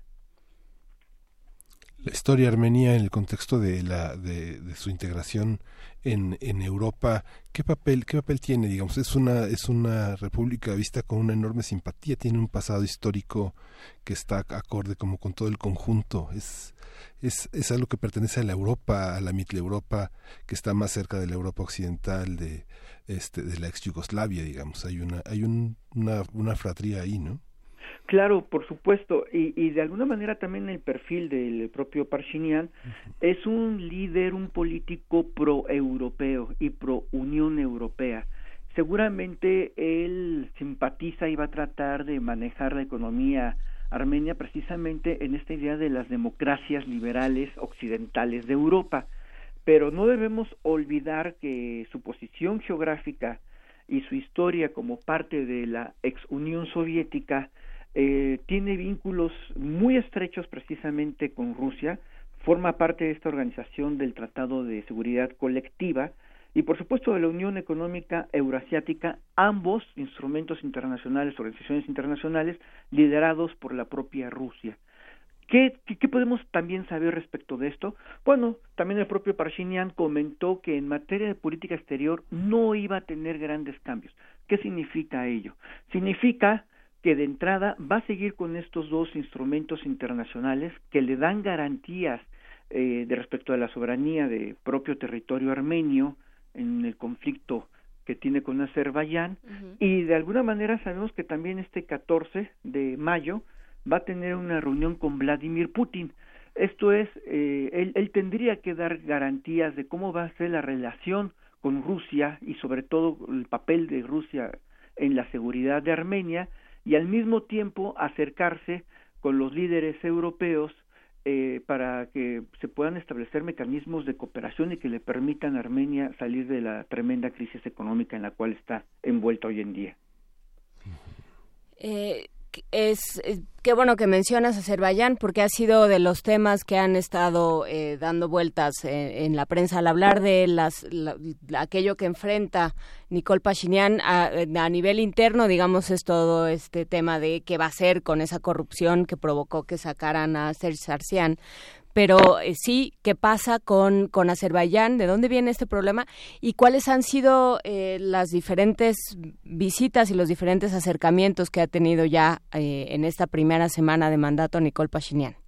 Bueno, él, él mandó un mensaje muy claro. Es esta zona precisamente de Armenia, de Nagorno-Karabaj, que formaba parte de Azerbaiyán sin embargo, eh, los habitantes, la mayoría de los que habitaban esta zona, eran de origen armenio y en 1988, después de una guerra, este, Armenia, de alguna manera, se adjudicó, se anexó toda esta región y de ahí son estos reclamos precisamente de Azerbaiyán. Es un conflicto bastante complejo en virtud de la población armenia mayoritaria que vive ahí. Lo que comentó precisamente Parshinan fue el hecho de recuperar una vez más las negociaciones, pero ahora con la propia intervención de los líderes locales de Nagorno-Karabaj. Que fue, eh, perdona que te interrumpa, eh, que fue el primer lugar al que fue.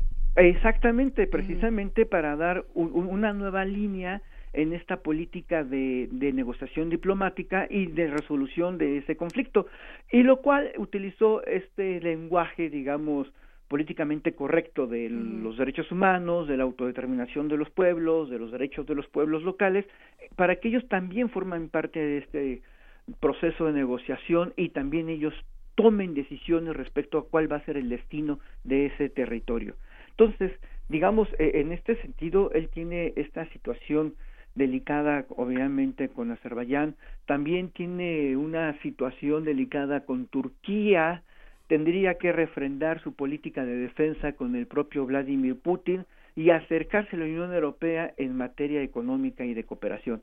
Y al mismo tiempo, al mismo tiempo, este, dar golpes certeros y claros a la corrupción, y obviamente lo más difícil este instrumentar una política que impulse la economía armenia y evite las altas tasas de migración.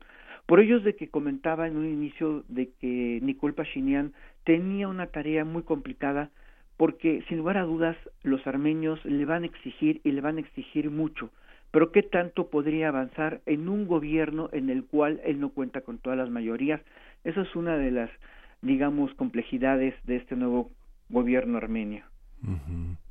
Esta que Juan al principio llamaba revolución de terciopelo se sostiene como pasó en la República Checa con Havel en una burocracia que finalmente opera todo lo administrativo y garantiza que, que todo funcione. Tú señalaste de la parte de seguridad, pero hay muchísimas otras cosas que lo, la vinculan a todo este mundo que la rodea, ¿no? Exactamente, eh, en las otras revoluciones de alguna manera eh, hubo también cierta influencia occidental de, los países de Europa occidental y en este caso eh, se nota esa ausencia. Fue un movimiento netamente local, fue una revolución popular local de la población armenia que se movilizó en contra precisamente de la pobreza, del incremento de los precios, de la falta de empleo, de la alta corrupción, de la corrupción fiscal, es decir, todo un sistema que ya no era sostenible y se llevó a cabo iniciando por demostraciones de 20 personas y terminando por miles y miles de, de armenios que se salían a las calles y se, y se manifestaban. Y obviamente eso es una gran fuerza popular. ¿Cuál es precisamente digamos, la gran base, ustedes ya lo mencionaban, con la cual va a tener que negociar, pues el pueblo finalmente es esta gran legitimidad que el pueblo le ha dado a Parshinian para poder negociar con todos los actores políticos nacionales e internacionales. Sí, pero es una, digamos, es muy fácil que haya un, que se ponche, digamos, ese globo, o sea, es, es muy fácil que se acabe muy rápido eso que eh, los analistas llaman la luna de miel con los políticos. Exactamente, porque, insisto, eh, la línea está muy elevada y, él va a tener que dar respuestas y seguramente tendrá que dar algunos golpes magistrales, eh, quizás no tan profundos como se pudiera desear, pero mediáticamente sí aceptables. Pues eh, lo seguiremos. Muchísimas gracias. Damaso Morales Ramírez, coordinador del Centro de Estudios Europeos de la Facultad de Ciencias Políticas y Sociales de la UNAM, por seguir con nosotros este tema. Lo seguiremos platicando. Muy bien, buenos días. Un abrazo, muchísimas gracias. Nos vamos. con bomba estéreo, el alma y el cuerpo.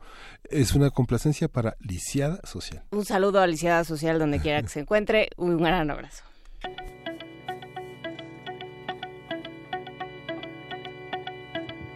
el alma y el cuerpo.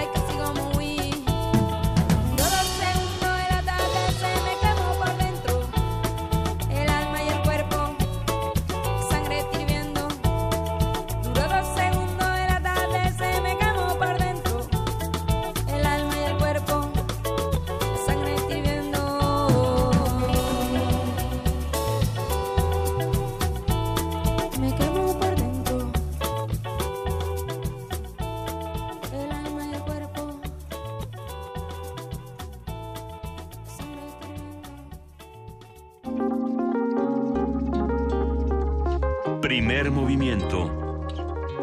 Hacemos comunidad.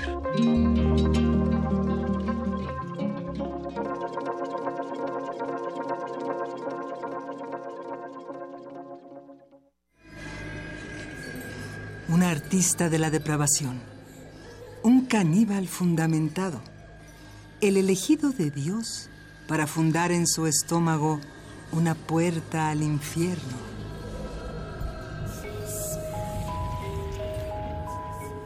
Radio UNAM te invita a escuchar los relatos de erotismo y terror de Enoch en la puesta en escena La Confesión del Caníbal, de Sergio Rud.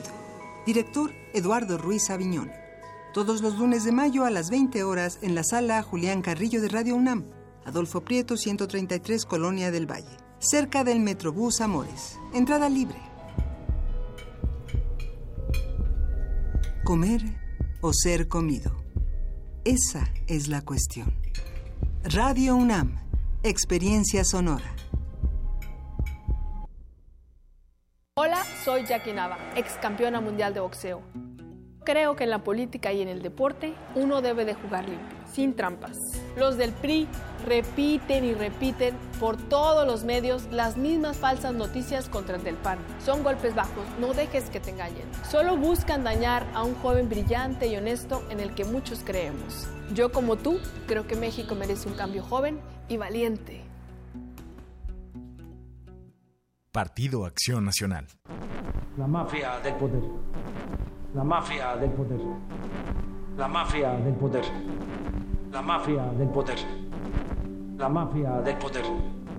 La mafia del poder. 12 años han pasado y el discurso de ya sabes quién sigue siendo el mismo. México necesita nuevas ideas. Un nuevo movimiento está por llegar. Movimiento Ciudadano. La Escuela Nacional de Trabajo Social y Radio UNAM presentan Vida cotidiana, Sociedad en Movimiento. Un programa para analizar las distintas problemáticas sociales y documentar alternativas e intervenciones para enfrentarlas. ¿Por dónde empezamos? Acompáñanos todos los viernes a las 4 de la tarde por el 96.1 de FM. Radio UNAM. Experiencia sonora. Dígame, doctor, ¿cómo sigo? A ver, abre la boca. Respira profundamente. ¿Has seguido el tratamiento al pie de la letra? ¿Para qué? Si no sirve de nada. ¿No sirve de nada? Puros pretextos. Este primero de julio no hay pretexto. Participa, vota para elegir a las y los diputados locales e integrantes de los ayuntamientos. IEM, Instituto Electoral del Estado de México. El proceso electoral de 2018 ya empezó y será el más grande en la historia de México hasta hoy. Formar parte de estas elecciones no solo con mi voto, sino también como observador electoral me llena de orgullo. Podré fortalecer la democracia verificando directamente todas las actividades de principio a fin. Tú también, como cualquier otro ciudadano, puedes ser observador electoral. Participa para tener unas elecciones limpias, justas y transparentes. Conoce más en INE.mx. Porque mi país me importa, participo y fortalezco nuestra democracia. Instituto Nacional Electoral. INE.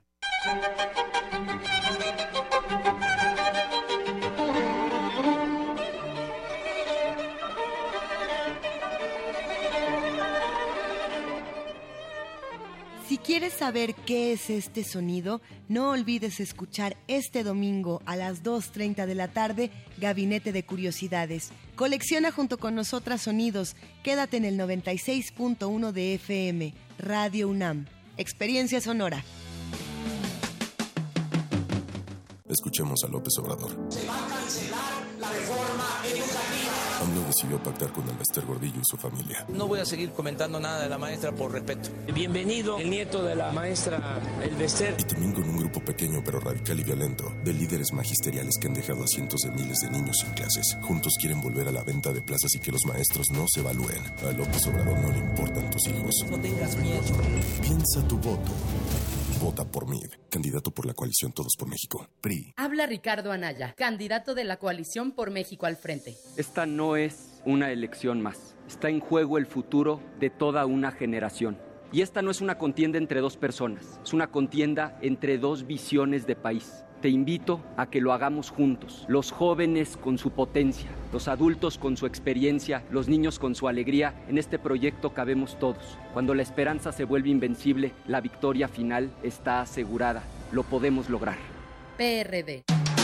Búscanos en redes sociales, en Facebook como Primer Movimiento UNAM y en Twitter como P Movimiento o escríbenos un correo a primermovimientounam@gmail.com. Hagamos comunidad.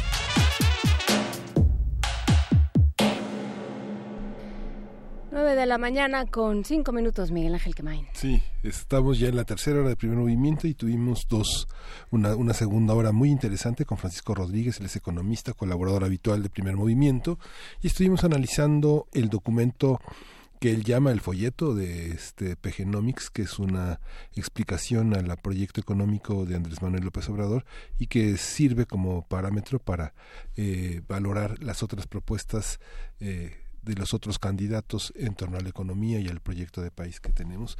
Y estuvimos con Armenia, que enfrenta una situación muy interesante en este nuevo contexto de elecciones y de elaborar un plan de gobierno que es, eh, que es fascinante. Todo este contexto de elecciones que hemos tenido en primer movimiento ha sido un verdadero, verdadero modelo, una, una escuela de qué pasa después de las elecciones y cómo se elaboran los proyectos de gobierno. Sí, a ver si la próxima semana podemos eh, darle una vuelta también a las elecciones en Malasia, que fueron un proceso interesante por los actores que se presentaron a las urnas, pero ya lo, lo estaremos conversando. Por lo pronto nos vamos, como todos los días, a la tercera hora. Comenzamos nuestra tercera hora con la poesía necesaria. Vámonos. Primer movimiento.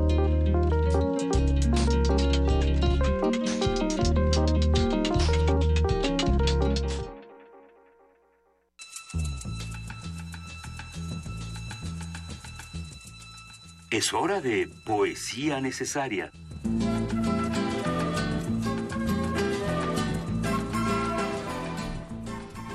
Muy bonito cuando suena la, la rúbrica de poesía necesaria y entonces Vania empieza a mover los sombritos así. Este, Vania, que es toda ella rock and roll, empieza a mover sus sombritos al, al son de, de Serrat y su Mediterráneo. Pero bueno, hoy vamos a hablar de ajolotes en nuestra mesa del día. Vamos a hablar de eh, no solo de su dimensión biológica, ambiental, aquello que se está haciendo para recuperar esta especie y para darle eh, nueva vida, revisitarla, revivirla de alguna manera. Eh, vamos también a hablar del ajolote desde el punto de vista simbólico, desde el punto de vista artístico. Eh, muchos poetas se han ocupado del ajolote, muchos creadores, y bueno, pues eh, uno de ellos es Octavio Paz, que en su poema, en su largo poema Salamandra, dedica un fragmento al ajolote que vamos a leer y vamos a acompañarlo por una extraña cumbia del ajolote que tiene ciertas particularidades melódicas, ya se irán dando cuenta. De Octavio Paz, Salamandra. No late el sol clavado en la mitad del cielo, no respira. No comienza la vida sin la sangre, sin la brasa del sacrificio. No se mueve la rueda de los días. Xolotl se niega a consumirse. Se escondió en el maíz, pero lo hallaron. Se escondió en el maguey, pero lo hallaron. Cayó en el agua y fue pesa Xolotl, el dos seres, y luego lo mataron. Comenzó el movimiento, anduvo el mundo, la procesión de fechas y de nombres. Xolotl, el perro guía del infierno, el que desenterró los huesos en la olla, el que encendió la lumbre de los años, el hacedor de hombres. Xolotl, el penitente, el ojo reventado que llora por nosotros. Xolotl, la larva de la mariposa, el doble de la estrella, el caracol marino la otra cara del señor de la aurora. Xolotl, el ajolote.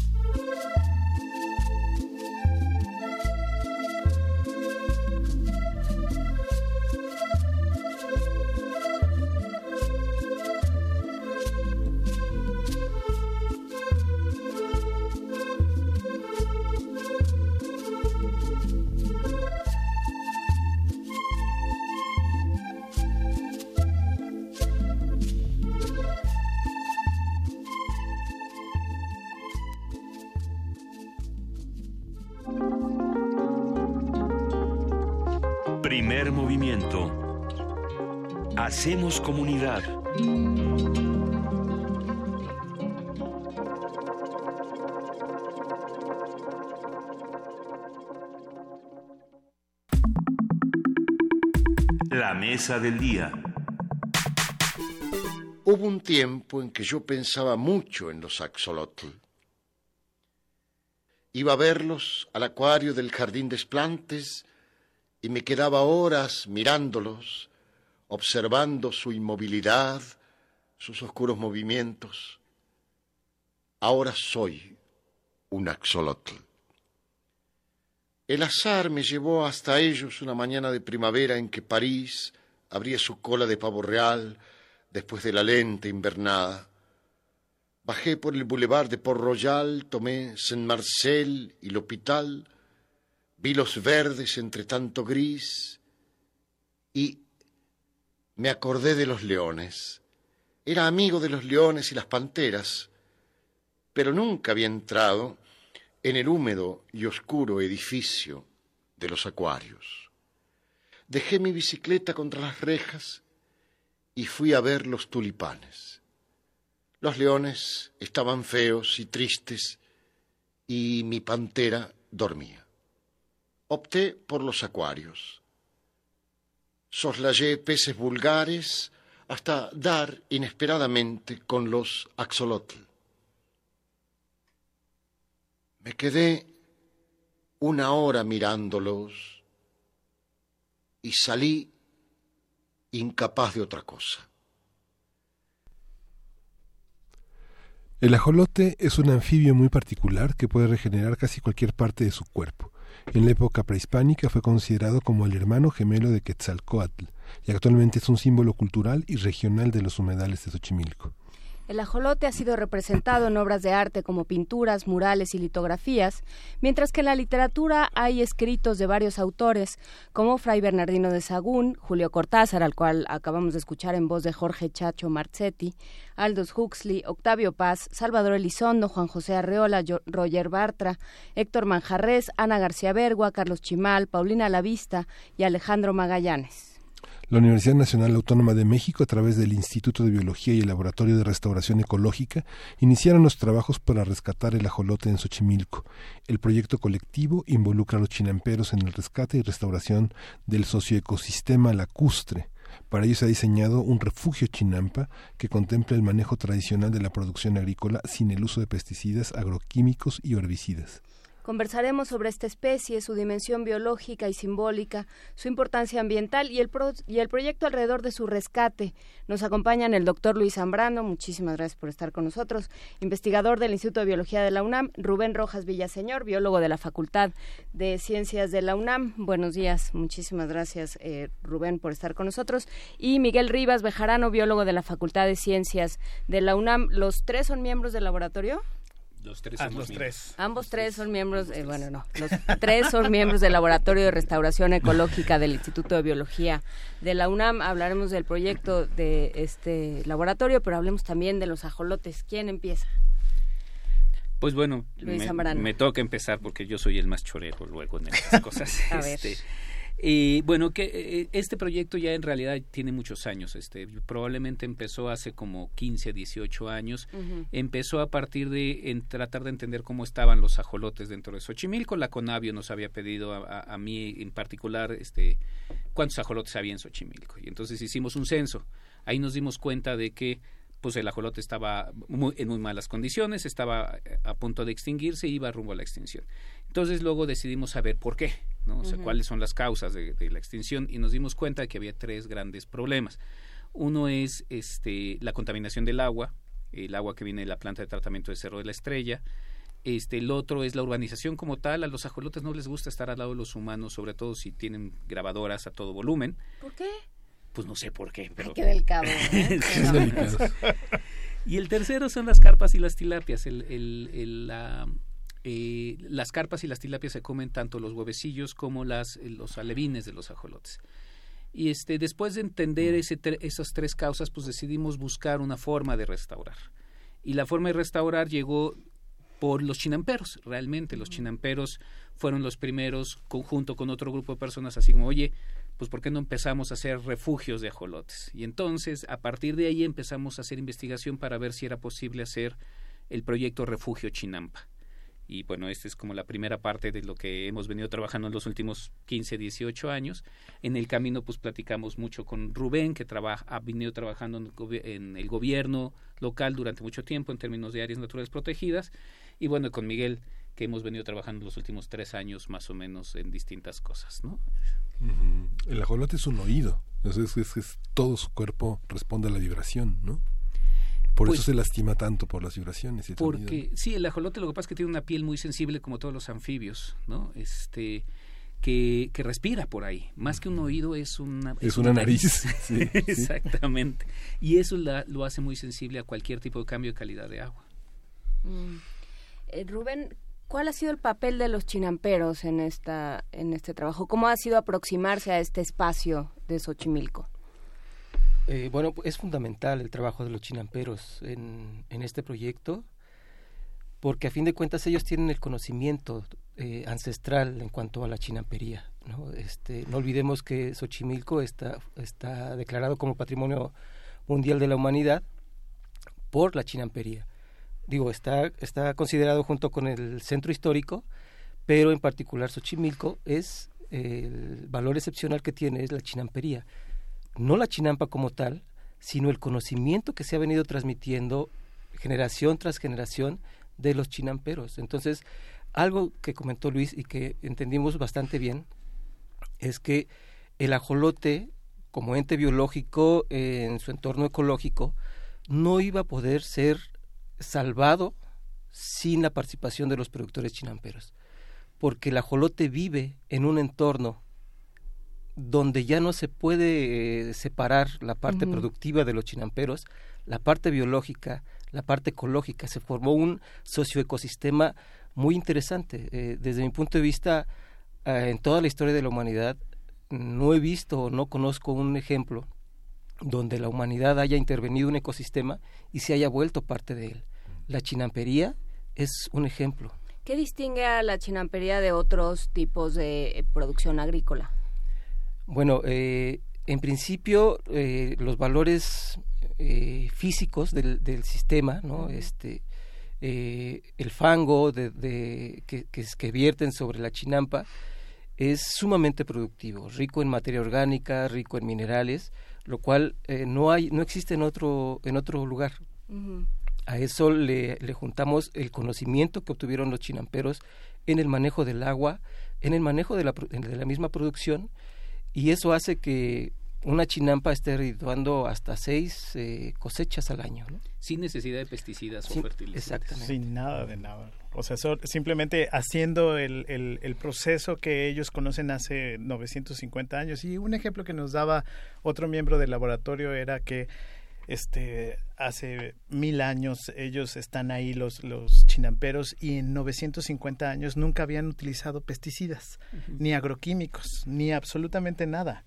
Y de repente a partir de los años 50 empezaron a, usar esto gracias a que esto de la revolución verde que hay que producir más y más y más y más. Y entonces el asunto es pues ya producían seis cosechas pero querían más. Y entonces eso vino a destruir mucho, mucho, o a contaminar parte del, del, del socioecosistema de lo que es la chinampa. La ambición.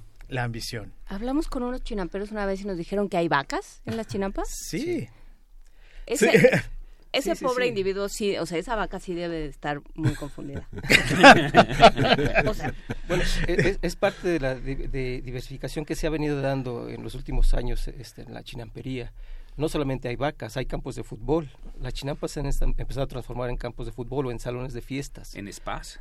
No, este, sí, lo, eh, cual, lo cual no es así como lo más no es nada recomendable, digamos, ¿no? O sea, pierde diversidad, pues, ¿no? O sea, si tú ves una cancha de fútbol, pues vas a ver pasto, ¿no? No fango. No, fango. Y para que mantener, mantener ese pasto se necesitan fertilizantes y pesticidas para que tenerlo bonito y, y corto y todo. E, ese es uno de los grandes problemas que, que, tenemos que afrontar, ¿no? ¿Cómo le hacemos para recambiar otra vez esos campos de fútbol a producción chinampera tradicional? ¿Cómo fue hacer un censo de ajolotes? ¿Por dónde empieza? O sea, es que sí. ¿Cómo, cómo, cómo le haces? ¿Llegas y los formas? ¿Les dices buenos días? buenos días, pasa el del INEGI por ahí, puerta por puerta. no, realmente fue muy complicado porque este porque se necesita de mucha experiencia y habilidad para, para, pescarlos. y además, por otro lado, se tiene que tener esta, estructura para tomar datos que sean comparables con otros datos. De hecho, el, primer censo lo había hecho la doctora Virginia Graue de la UAM Xochimilco. Este, ella hizo el primer censo en 1998, el segundo es el que hicimos nosotros en 2003-2004. ¿Y qué es lo que hicimos? Pues contratamos a, ajoloteros, básicamente gente que se dedica a, a buscar ajolotes. Pero les tenemos que decir, a ver, tienes que aventar la red, porque es una atarraya de estas atarrayas que se avientan y son un círculo grandote y caen, cada 200 metros. Y, se, este, y si, o si ves boquear a uno. Y entonces sí, porque cada 200 metros haya o no haya jolote, tú avientas la red. Y entonces podemos decir, bueno, en esta red no hubo nada, en esta red sí hubo, en esta red no hubo nada. Y entonces puedes hacer lo que se llama un, conteo de densidad. Por cada metro cuadrado hay .001 ajolotes, por ejemplo, ¿no? Así le hizo la doctora Virginia Graue y así le hemos venido haciendo los, desde que empezamos este monitoreo. No es fácil porque no caen tan fácilmente en las trampas, porque hay tan poquitos que ya no caen en las trampas. Este, tampoco les puedes poner redes agalleras porque entonces pues los lastimas demasiado este tampoco puedes secar el, en algún momento estábamos tan desesperados que dijimos vamos a secar el canal y a ver si así salen los mugrosos ajolote pero tampoco se puede hacer eso. No de preferencia no efectivamente. Y, y entonces pues la única forma es esta tener aprovechar la experiencia de los pescadores que son también chinamperos y ellos mismos son los que nos pueden ayudar siempre y cuando lo, lo hagamos de una manera metódica y científica ¿no? Hay una, hay una, este, hay, hay un, el ajolote está en peligro de extinción, está en peligro de extinción. El clima eh, lo, lo liquida. ha habido un cambio. El, el, ajolote está en peligro de extinción, eso es lo que vimos con nuestros censos. O sea, el censo de la doctora Graue era de 6.000 ajolotes por kilómetro cuadrado. El nuestro es de, el, primero que hicimos fue de mil ajolotes por kilómetro cuadrado, o sea, había bajado seis veces. Luego el segundo que hicimos fue de 100 ajolotes por kilómetro cuadrado, entonces bajó 10 veces. Y el siguiente es de 36 ajolotes. En el 2014 hicimos el último censo y fue de este de 36 ajolotes por kilómetro cuadrado. Esto es va a venir, eh, va bajando, pero no en realidad pues está, eh, o sea, las amenazas son las las tres amenazas que comenté, la, la contaminación, la urbanización y las especies exóticas eh, las especies exóticas y no se convierten también como, no se han vuelto eh, mascotas. Porque si uno se mete a YouTube, ayer que estuve buscando música, hay una enorme cantidad de videos de, en alemán y en francés y en japonés de mi ajolote y yo, que pues permiten pensar, este, estos, estos no deberían estar en una casa. Bueno, eh, El, asunto es que el ajolote es muy fácil este, reproducirlo en cautiverio cuando hablamos de que se encuentra en peligro de extinción es en su hábitat. Mm. Justo por las características que ustedes conocen del ajolote en cuanto a su regeneración de miembros, regeneración de, órganos, es una de las especies más estudiadas a nivel internacional. Eh, a nivel mundial, Inglaterra, Japón, muchos países tienen ajolotes, en particular esta especie. Y por supuesto se ha prestado a la reproducción para venta como mascotas. El asunto es que eh, este, esta situación ha empobrecido la riqueza genética del, del, ajolote, aunado a que el hábitat se está deteriorando considerablemente. Entonces, es por eso que hablamos que está en peligro de extinción. Aunque haya muchísimos ajolotes en el mundo, pero solo se reproducen entre sí, digamos, entre los que tienes en tu pecera, por ponerlo así. Entonces se pierde diversidad genética, Miguel. Totalmente, totalmente. Si tú si tú tienes en tu pecera tres y de esos algún macho, pues bueno, va, va, se va a cruzar contra las dos hembras pero, y van a tener una siguiente generación. Hasta que tengan cola de cochino. y hasta, que, hasta que ellos mismos se autodestruyan, ¿no? Entonces es una... No puedes hacer eso. Por eso es tan... Por eso el hecho de reproducir ajolotes y ponerlos en los canales así y tomarse la foto no sirve. No sirve. En, en realidad tienes que restaurar todo el, ecosistema, desde, desde la sociedad de los chinamperos hasta la restauración ecológica, hasta los sistemas hídricos, todo es todo un sistema muy grande que conlleva toda una serie de, procedimientos y procesos muy largos en los cuales intervienen muchas personas y muchos organismos y mucho desde los conceptos físicos, de, la, de conceptos biológicos, todo conlleva una restauración. No es una cosa de solo poner los ajolotes en el, en la, en el, canal y ya, no. Hay unos chinamperos que son, eh, que, eh, que tuvieron esta, pues esta conciencia mucho más, este, a flor de piel y son los que están apoyando ahora el proyecto, ¿no? Son los que ahora están este, tomando como las riendas y, y dándonos esta sabiduría que ellos tienen, que son el, es una es una comunidad que se llama Chinampayolo, ¿no? Y entonces ellos ellos son eh, son este una sociedad de varios chinamperos, los cuales este, ellos siembran y cosechan sin agroquímicos, sin nada sin nada de pesticidas y todo todo muy natural, digámoslo. Y con ellos hemos empezado a trabajar todo este todo este sistema. Ellos tienen una un, un mercado los domingos ahí en, en Cuemanco lo cual los invitamos a que vayan. Es, es, bastante bastante bueno. Ha tenido muy buen éxito esta estas verduras que tienen no totalmente libres de agroquímicos y libres de todo. Entonces ellos junto con, con, el laboratorio, hemos estado este, trabajando muy de cerca para formar justo esto, no solo el hecho de, de poner a los, a los ajolotes otra vez en los canales, sino desde arriba, desde la sociedad, la parte biológica, la parte física, es todo lo que estamos restaurando. Sí, Xochimilco ha sido un espacio urbano que ha luchado, bueno, es, es híbrido, ¿no? Es entre urbano y rural que está peleando de manera más ostensible por, por recuperarse como, como medio también rural. Eh, hablabas tú, Luis Zambrano, de tres factores que habían contribuido a este proceso de extinción o a que empezaran a, haber menos ajolotes. La urbanización, las especies exóticas, o sea, la tilapia y la carpa, y que, ¿cuál era el tercero? La calidad del agua. ¿Y por dónde empiezas? Para esta para esta restauración? Es una muy buena pregunta porque es... ¿Se le están preguntando ustedes también? No, ya, ya, ya nos la contestamos, pero nos tardamos unos añitos en contestarla. Cuando uno ve eso, pues lo primero que se le ocurre a uno es voy a trabajar con SACMEX y voy a trabajar con la delegación y con el gobierno central como para SACMEX generar... está muy dispuesto a todo. Exactamente, últimamente sale más. muy bien, muy bien sale Últimamente con ellos. Y así como que hacer estos megaproyectos de vamos a sanear el agua, vamos a sanear el sedimento pero lo que nos dimos cuenta durante el tiempo, o con la delegación, ¿no? o con las propias delegaciones, es que los de, la delegación y, los gobiernos van cambiando cada tres años. Y entonces, un proyecto que empieza, y nos pasó con la reducción de carpas y tilapis, un proyecto que empieza muy bien, cambia, cambia el delegado, cambia el jefe de gobierno y tienes que empezar de cero. Y eso es un tiempo de dos o tres años en donde no se puede hacer nada porque tienes que volver a empezar. Y luego vimos, pues, quiénes son las personas que se la viven ahí, que están interesados en el futuro a largo plazo, pues la gente de las chinambas. Entonces, en lugar de hacer grandes megaproyectos, decidimos hacer pequeños proyectitos. Entonces, ¿por dónde se empieza? Por el chinampero propio. Por el chinampero que queremos que haga su refugio y con, con ellos hacemos el refugio, diseñamos el refugio con ellos y lo que hacemos es un chinampero quiere tener su refugio, lo tiene aquí, el otro lo tiene acá, el otro lo tiene acá y están lejos pero conforme más van, van este, apareciendo, pues esto es como una infección de hongos, ¿no? Va apareciendo y se van juntando y lo que queremos es en realidad restaurar Xochimilco de abajo para arriba con la gente más que con los gobiernos locales o los gobiernos federales. A ver, un momento, vamos a hacer una pausa. Nos desenlazamos en este momento del 860 de AM. Muchísimas gracias a quienes nos siguieron por esta frecuencia. Los dejamos con su programación habitual de los viernes de las nueve y media y nosotros nos quedamos en el 96.1 de FM y en TV UNAM.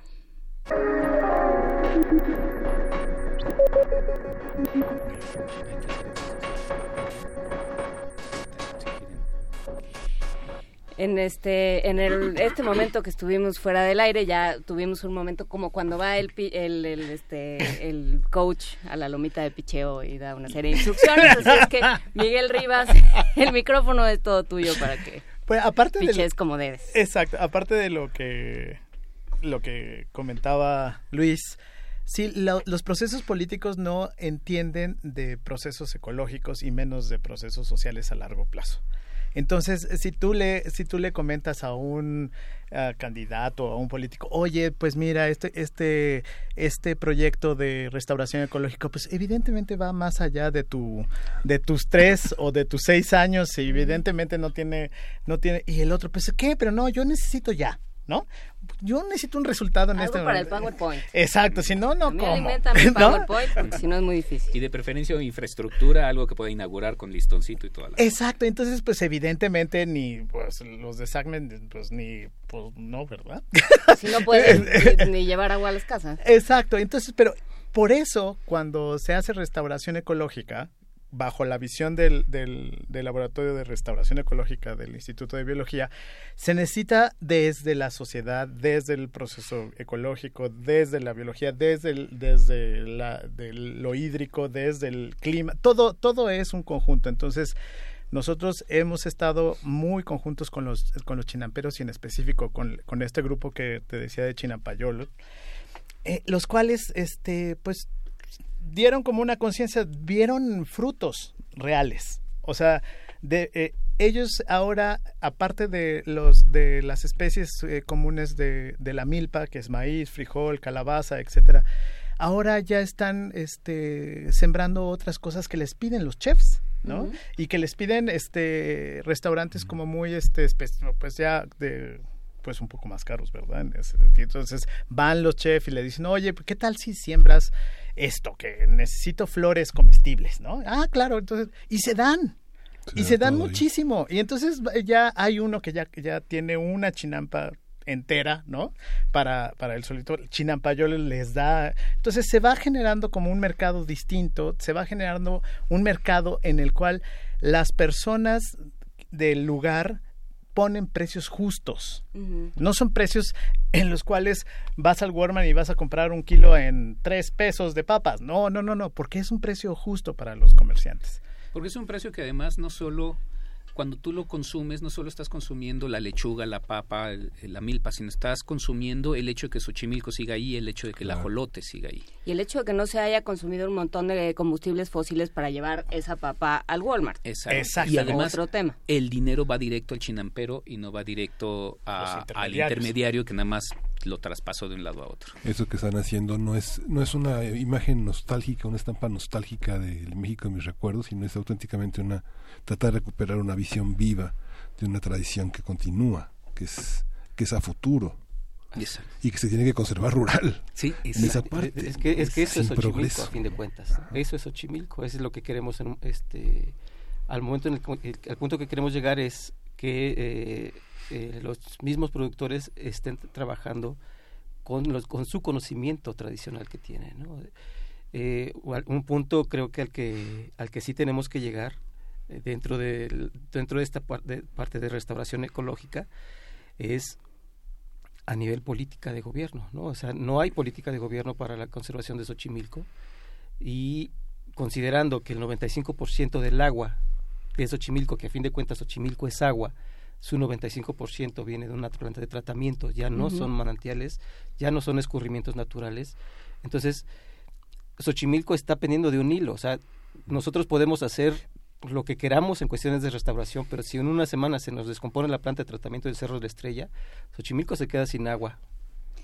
Y no solo eso, Xochimilco era el, el, el, la central de abastos del Valle de México en la época de los aztecas. O sea, era daban de comer a todos. Entonces, si se restaura todas las chinampas y vuelven a ser productivas, seguro le gana a muchos, muchos. O sea, todo el mundo quiere hacer nuevos este, centrales de abasto, las quiere deslocalizar de un lado para otro, o quieren poner de repente otras nuevas, pero no se dan cuenta que en Xochimilco, en las chinampas, hay una gran producción. Seis veces pueden cosechar en un solo año. No, no, no, no se dan cuenta de esas cosas que, que son como palpables claro que son para los locales, ¿no? También. ¿Se dan cuenta que llevamos 10 minutos sin mencionar al ajolote? ¿Verdad? No, no, y voy y a lo que voy es el, la, la, la, extinción de una especie implica la extinción de Xochimilco. O sea, es, es, el, la primera voz de alarma, digamos. ¿no? Sí. ¿Qué pasa? ¿De dónde salen estas tilapias y estas carpas? Salen con la Revolución Verde también. O sea, salen con la visión de la Revolución Verde de cualquier ¿Qué fue sentido. la Revolución Verde? La Revolución Verde fue esta época entre, de Luis Echeverría en donde se dijo así como este, para tener este, autosuficiencia alimentaria, todo centímetro cuadrado del país tiene que estar produciendo algo. Uh -huh. No importa si es selva, no importa si es lago. De hecho, había una comisión de desmonte que destruía todas las selvas para poder generar este, milpas, ¿no? Este, y los lagos no se salvaron. Y este, los lagos lo que se les ocurría era traer dos animales que son que tienen mucha tecnología de, manera muy tradicional igual que el Xochimilco así los chinos han venido este, produciendo carpas de manera tradicional toda la vida y la tilapia también era una tecnología que, se, que es de África es una tecnología que ya se ha venido practicando desde hace mucho mucho tiempo y entonces dijeron la gente local lo que necesita es proteína vamos a echarla en las carpas este vamos a echarla en todos los lagos. No sabían o, o, no les interesaba porque la gente no se, o sea, los tomadores de decisiones se les olvida que a la gente que gobiernan luego también tiene opinión, que este, que tanto, que, que todas las comunidades locales obtienen beneficios de estos lagos y estos ríos, de cualquier río y cualquier lago. Entonces, en, cual, en todos los ríos y lagos de este país hay charales, hay acosiles, en Xochimilco evidentemente había jolotes, este, había todo tipo de plantas y animales de las cuales ellos podían consumir y consumían y, y mantenían este, el consumo de proteína. Ellos deciden meter carpas y tilapias en todos lados. O sea, tenemos 90% de los cuerpos de agua del país tienen carpa, uh -huh. que es una, es una monserga. Luego ya nos dimos cuenta de, bueno, de bueno, que es no, un problema. la carpa no es una monserga, o sea, pues la carpa es la carpa. bueno, la carpa es la carpa, pero la introducción pero la es llevas la monserga. a un lugar donde no le toca estar y, y es un problema. Y se vuelve una monserga. Hasta manatí sabía. bueno, hasta manatí se intentaron meter en algún momento. En, en, bueno, metieron en Xochimilco. Sí. Entonces, estas ideas como de modernidad entre comillas este de pues si los gringos lo hacen si los europeos lo hacen por qué no lo hacemos nosotros este fue lo que llevó a la introducción en todos lados. En Xochimilco pasó algo todavía más grave y es que no solo las echaron, sino que poquito después se volvió área natural protegida y entonces prohibieron la pesca. Entonces se volvió una verdadera plaga porque ya nadie las podía consumir porque nadie podía pescar y a la vez este pues estas están programadas, bueno, estas dos animales se reproducen rapidísimo y esa es parte por la cual se están, son escogidos para hacer este, acuacultura extensiva. ¿no? Uh -huh. Xochimilco también tiene en su haber, en la historia reciente, el, el, terremoto, las consecuencias del terremoto ha modificado también, ha acrecentado la, la, necesidad de mantener esta idea de conservación más en la tradición, más en la autosuficiencia, más en la reflexión y el autogobierno de ciertas cosas este, que no se han resuelto con la reconstrucción. Eh, por supuesto. Eh, y, y eh, podríamos hablar inmediatamente de la parte de riesgo civil ¿no? que, uh -huh. que, que, que, que, ocasionan los temblores y lo vimos este, en la zona en el, en el 19 de septiembre pasado en los pueblos San Gregorio, Tulyehualco, ¿no? donde hubo eh, pues un desastre en cuestiones de protección civil. Pero en la parte ecológica también, ¿no? Uh -huh. eh, de alguna otra forma, el hecho de que estén extrayendo agua desde hace más de un siglo eh, para abastecer a la Ciudad de México, eso ha desecado la parte subterránea de Xochimilco, lo cual ocasiona no solamente eh, los famosos socavones, ¿no? sino uh -huh. agrietamientos que al momento de un terremoto, por supuesto que se, que se incrementa el riesgo. Y la, y la hay otra para si, si, desaparece, si desaparece el ajolote, porque muchas veces han preguntado en otras en otras entrevistas, bueno, ¿y? no, no, a nosotros ya nos han educado bastante para no preguntar Entonces, yo, el, y de repente pues se, se, dice, pues desaparece parte de nuestra identidad como mexicanos. desaparece parte de nuestra de nuestra cultura como como como los ochimilcas, como toda esta parte azteca que, de que, que teníamos como, como historia. Desaparece una parte importantísima de eh, es un es una especie bandera eh, punta dentro del ecosistema de socioecosistema de Xochimilco y desaparece una serie de, de elementos socioculturales del sitio que dan fuerza a toda esa comunidad este chinampera. Entonces, no es trivial, pues, que desaparezca una especie. No es trivial que de repente, porque dicen, bueno, se han desaparecido muchas. Pues, bueno, sea, pues, puede, ser, pero no es una circunstancia en la cual nosotros podemos hacer algo para poder defenderla. Esto que señalabas, Miguel, de los productos de las hortalizas y de las chinampas que son, digamos, no sé, yo tengo unas acelgas de 2016 siguen vivas, pero si no compro unas acelgas ahí duran tres días porque no tienen conservadores ni insecticidas ni claro, porque las tienes que las tienes que comer, pues, ¿no? O sea, compras para el consumo, no compras para el, almacenaje, ¿no? Ni, para el museo ni para el refrigerador más grande, ¿no? Lo, lo cual nos lleva a otra parte de la cultura que debemos de acordarnos que existe en esta y es es la temporalidad de los alimentos, que eso es de las primeras cosas que yo aprendí de los chinamperos. Uno no tiene por qué andar comiendo este, naranjas todo el año, porque las naranjas no se dan todo el año, pero esta importación de cosas ah, nos, nos acostumbra a comer naranjas todo el año.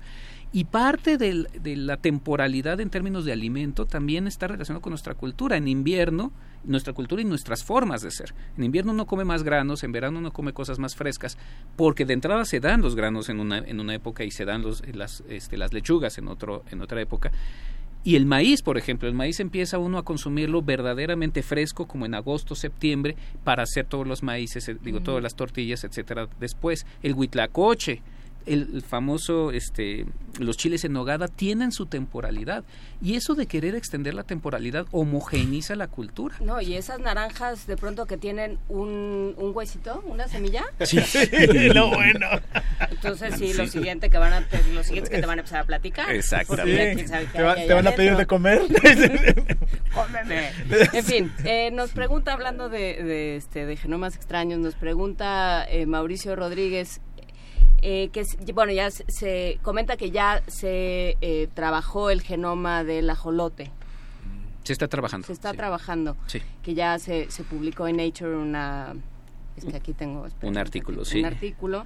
El famosísimo. Eh, la secuencia del genoma del ajolote. Y dice que hay 29 artículos del de 29 autores del artículo en la revista Nature y solo dos son mexicanos. ¿Por qué? Bueno, pues, pues, pues tiene que ver eso mucho con con varias cosas, dentro de las cuales está el, aislamiento que tenemos en términos de ciencia, el primer mundo contra el tercer mundo, básicamente.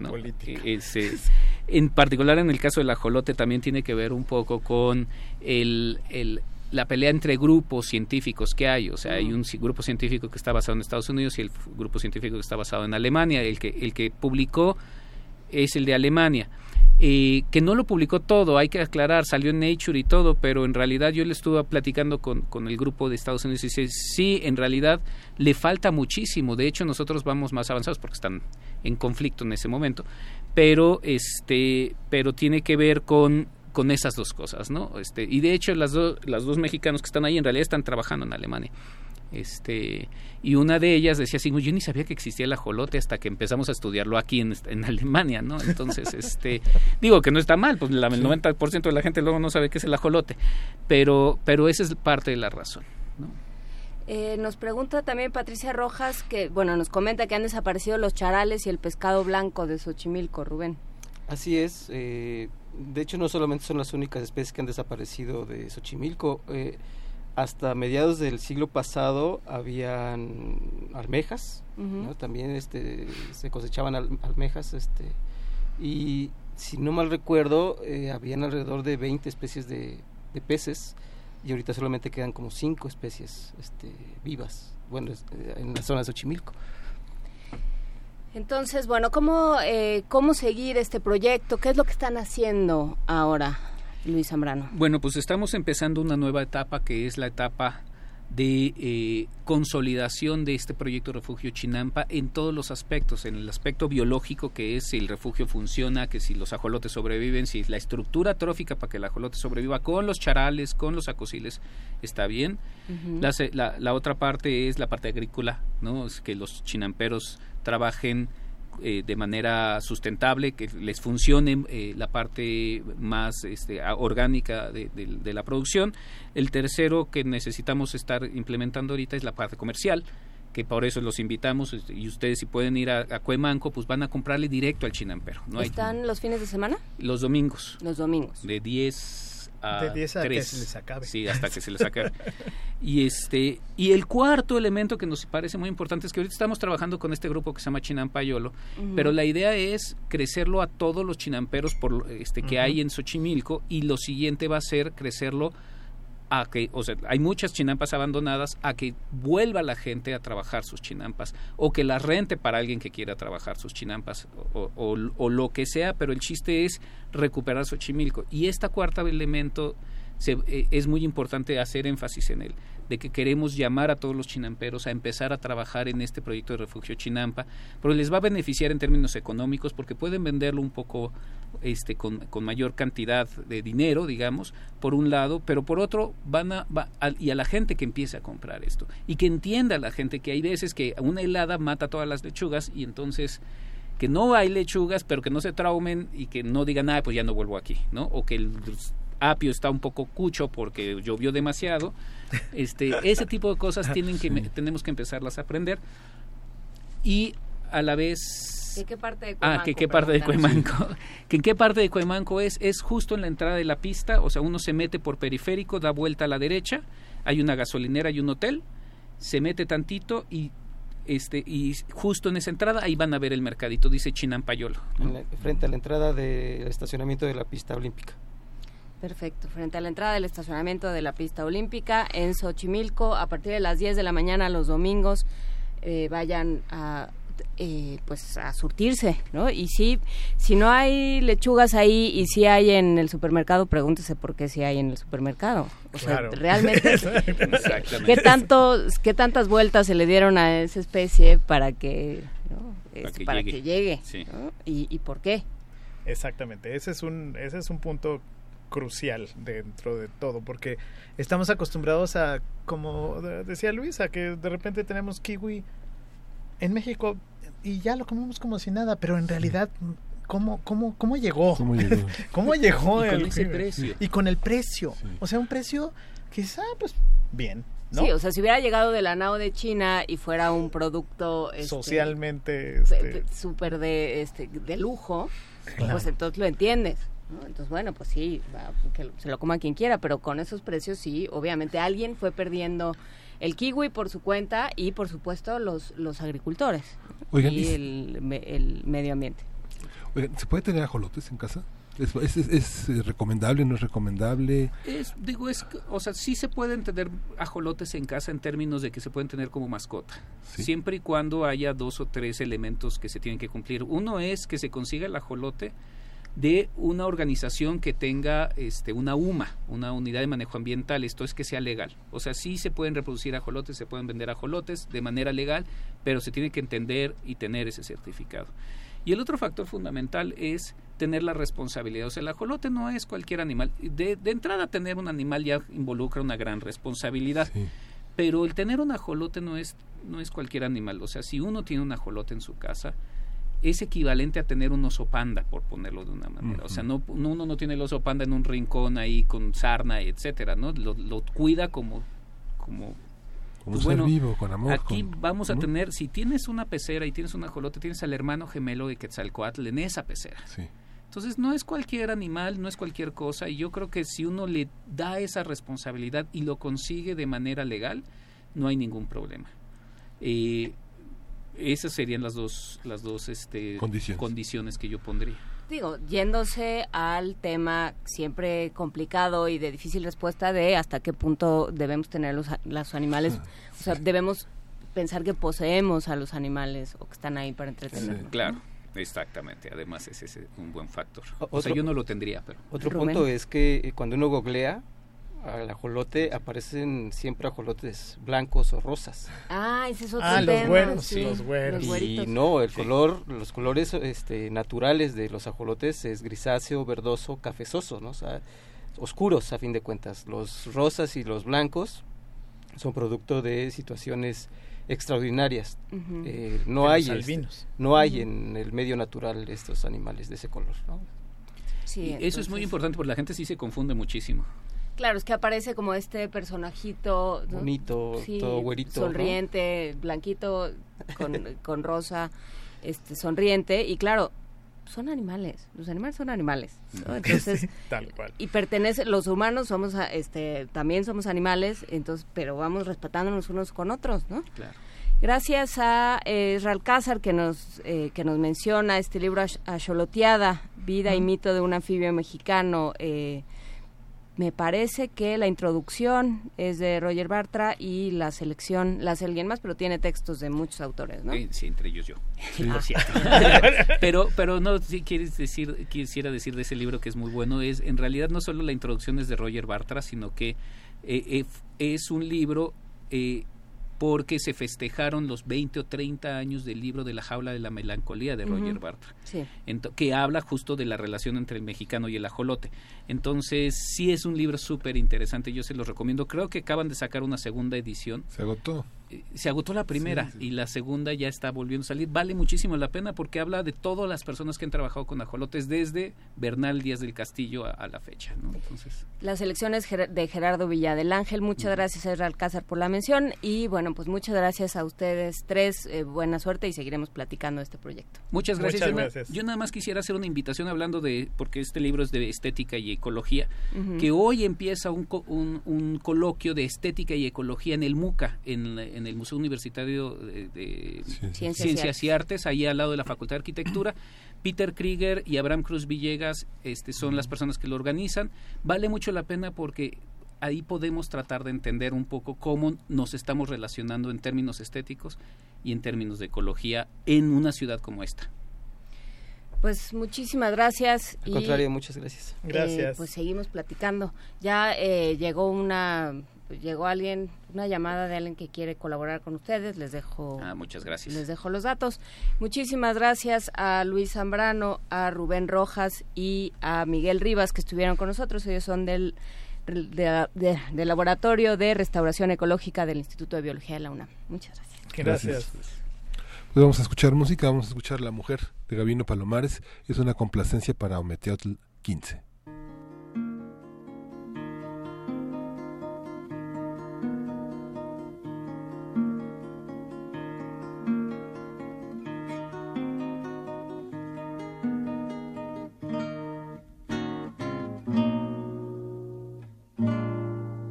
Abrió los ojos, se echó un vestido, se fue despacio pa' la cocina.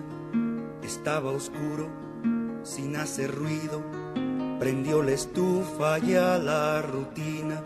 Sintió el silencio como un apuro, todo empezaba en el desayuno. Dobló su espalda un suspiro, sintió ridícula la esperanza. Al más pequeño le ardió la panza, rompió el silencio, soltó un llorido. Sirvió a su esposo, vistió a los niños, cambió pañales, sirvió los panes, llevó a sus hijos para la escuela pensó en la dieta que se comían, midió el dinero, compró verduras, palpó lo gris de su economía, formó en la cola de las tortillas, cargó a Francisco, miró la calle por todas partes, había mujeres. Todas compraban y se movían, cumplían aisladas con sus deberes que recordaban a las hormigas, sintió de pronto que eran amigas, sintió que todas eran amigas. Volvió a su casa, casa rentada, vio más amigas desde la entrada, le dio a Francisco con qué jugar, barrió los pisos, tendió las camas, se vio al espejo, miró las canas, juntó las cosas de cocinar, cortó las papas, las puso al fuego ya la manteca la hizo chillar, ahora lo crudo se ha transformado. Estaba listo para comer la casa entera, tiene otro ver, de nuevo listo para ser usado. Puso la mesa, sirvió a los niños, cambió pañales, cortó los panes limpió de nuevo mesa y cocina, le dio a Mercedes la medicina, pidió su turno en los lavaderos, talló vestidos y pantalones, miró la ropa tendida al sol, como si ayer no se hubiera hecho la misma friega. Todos los días se caminaba de nuevo el trecho, sintió la vida como prisión, se le escapaba todo lo hecho, se va la vida, se va el agujero, como la mugre en el lavadero, se va la vida, se va el agujero, como la mugre en el lavadero, se va la vida, se va el agujero, como la mugre en el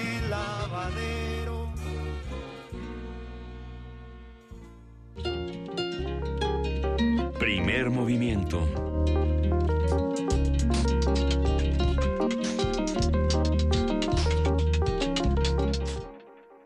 Nueve de la mañana con 56 minutos. Miguel Ángel, nos quedamos platicando con eh, Luis Zambrano, Miguel Rivas y Rubén Rojas si, eh, si era conveniente o no tener tener ajolotes en casa y nos decían que entre otras cosas les limitas el radio de acción de manera salvaje. Sí, porque corren a lo largo de un canal que por lo general es de 50 metros y pues imagínense eh, los, los eh, eh, acuarios grandes pues aproximadamente miden entre 70 centímetros y un metro. ¿no? Es algo, una tristeza que esté atrapado ahí. Pues sí, hay que, como siempre, hay que volvernos a preguntar si podemos, si es lícito eso de andar poseyendo a los animales, si es andar pensando que los animales están ahí para nosotros, o por lo menos los animales no humanos, los humanos también. Pero bueno, vamos preguntándonos, vámonos ya al fin de semana. Muchísimas gracias a todos los que hicieron posible este programa. Muchísimas gracias a Andrés Ramírez que estuvo en la operación. Muchas gracias a Frida Saldívar, que también trae un gripón espeluznante, a Vania Nuche, a Istli Xochitl, ah, ¿verdad? Ah, ¿verdad? A Georgina, a Tania, a Amalia Fernández, a Miriam Trejo, a Miguel Ángel Quemain. Luisa Iglesias está, este, está enferma, como se habrán dado cuenta ayer, pero le mandamos un grandísimo abrazo y nos despedimos, Berenice Hernández, aquí estamos, aquí estamos, los oímos a todos, a todos, de veras, les ponemos mucha atención y nos quedamos reflexionando con todo aquello que nos dicen. Muchísimas gracias a todos los que hicieron comunidad con nosotros esta semana y nos escuchamos el lunes, Miguel. El lunes sí vamos a escuchar a Jolote con Honey Rockets, la pide Berenice Hernández justamente. Vámonos a ello. Y esto fue el Primer Movimiento. El mundo desde la universidad.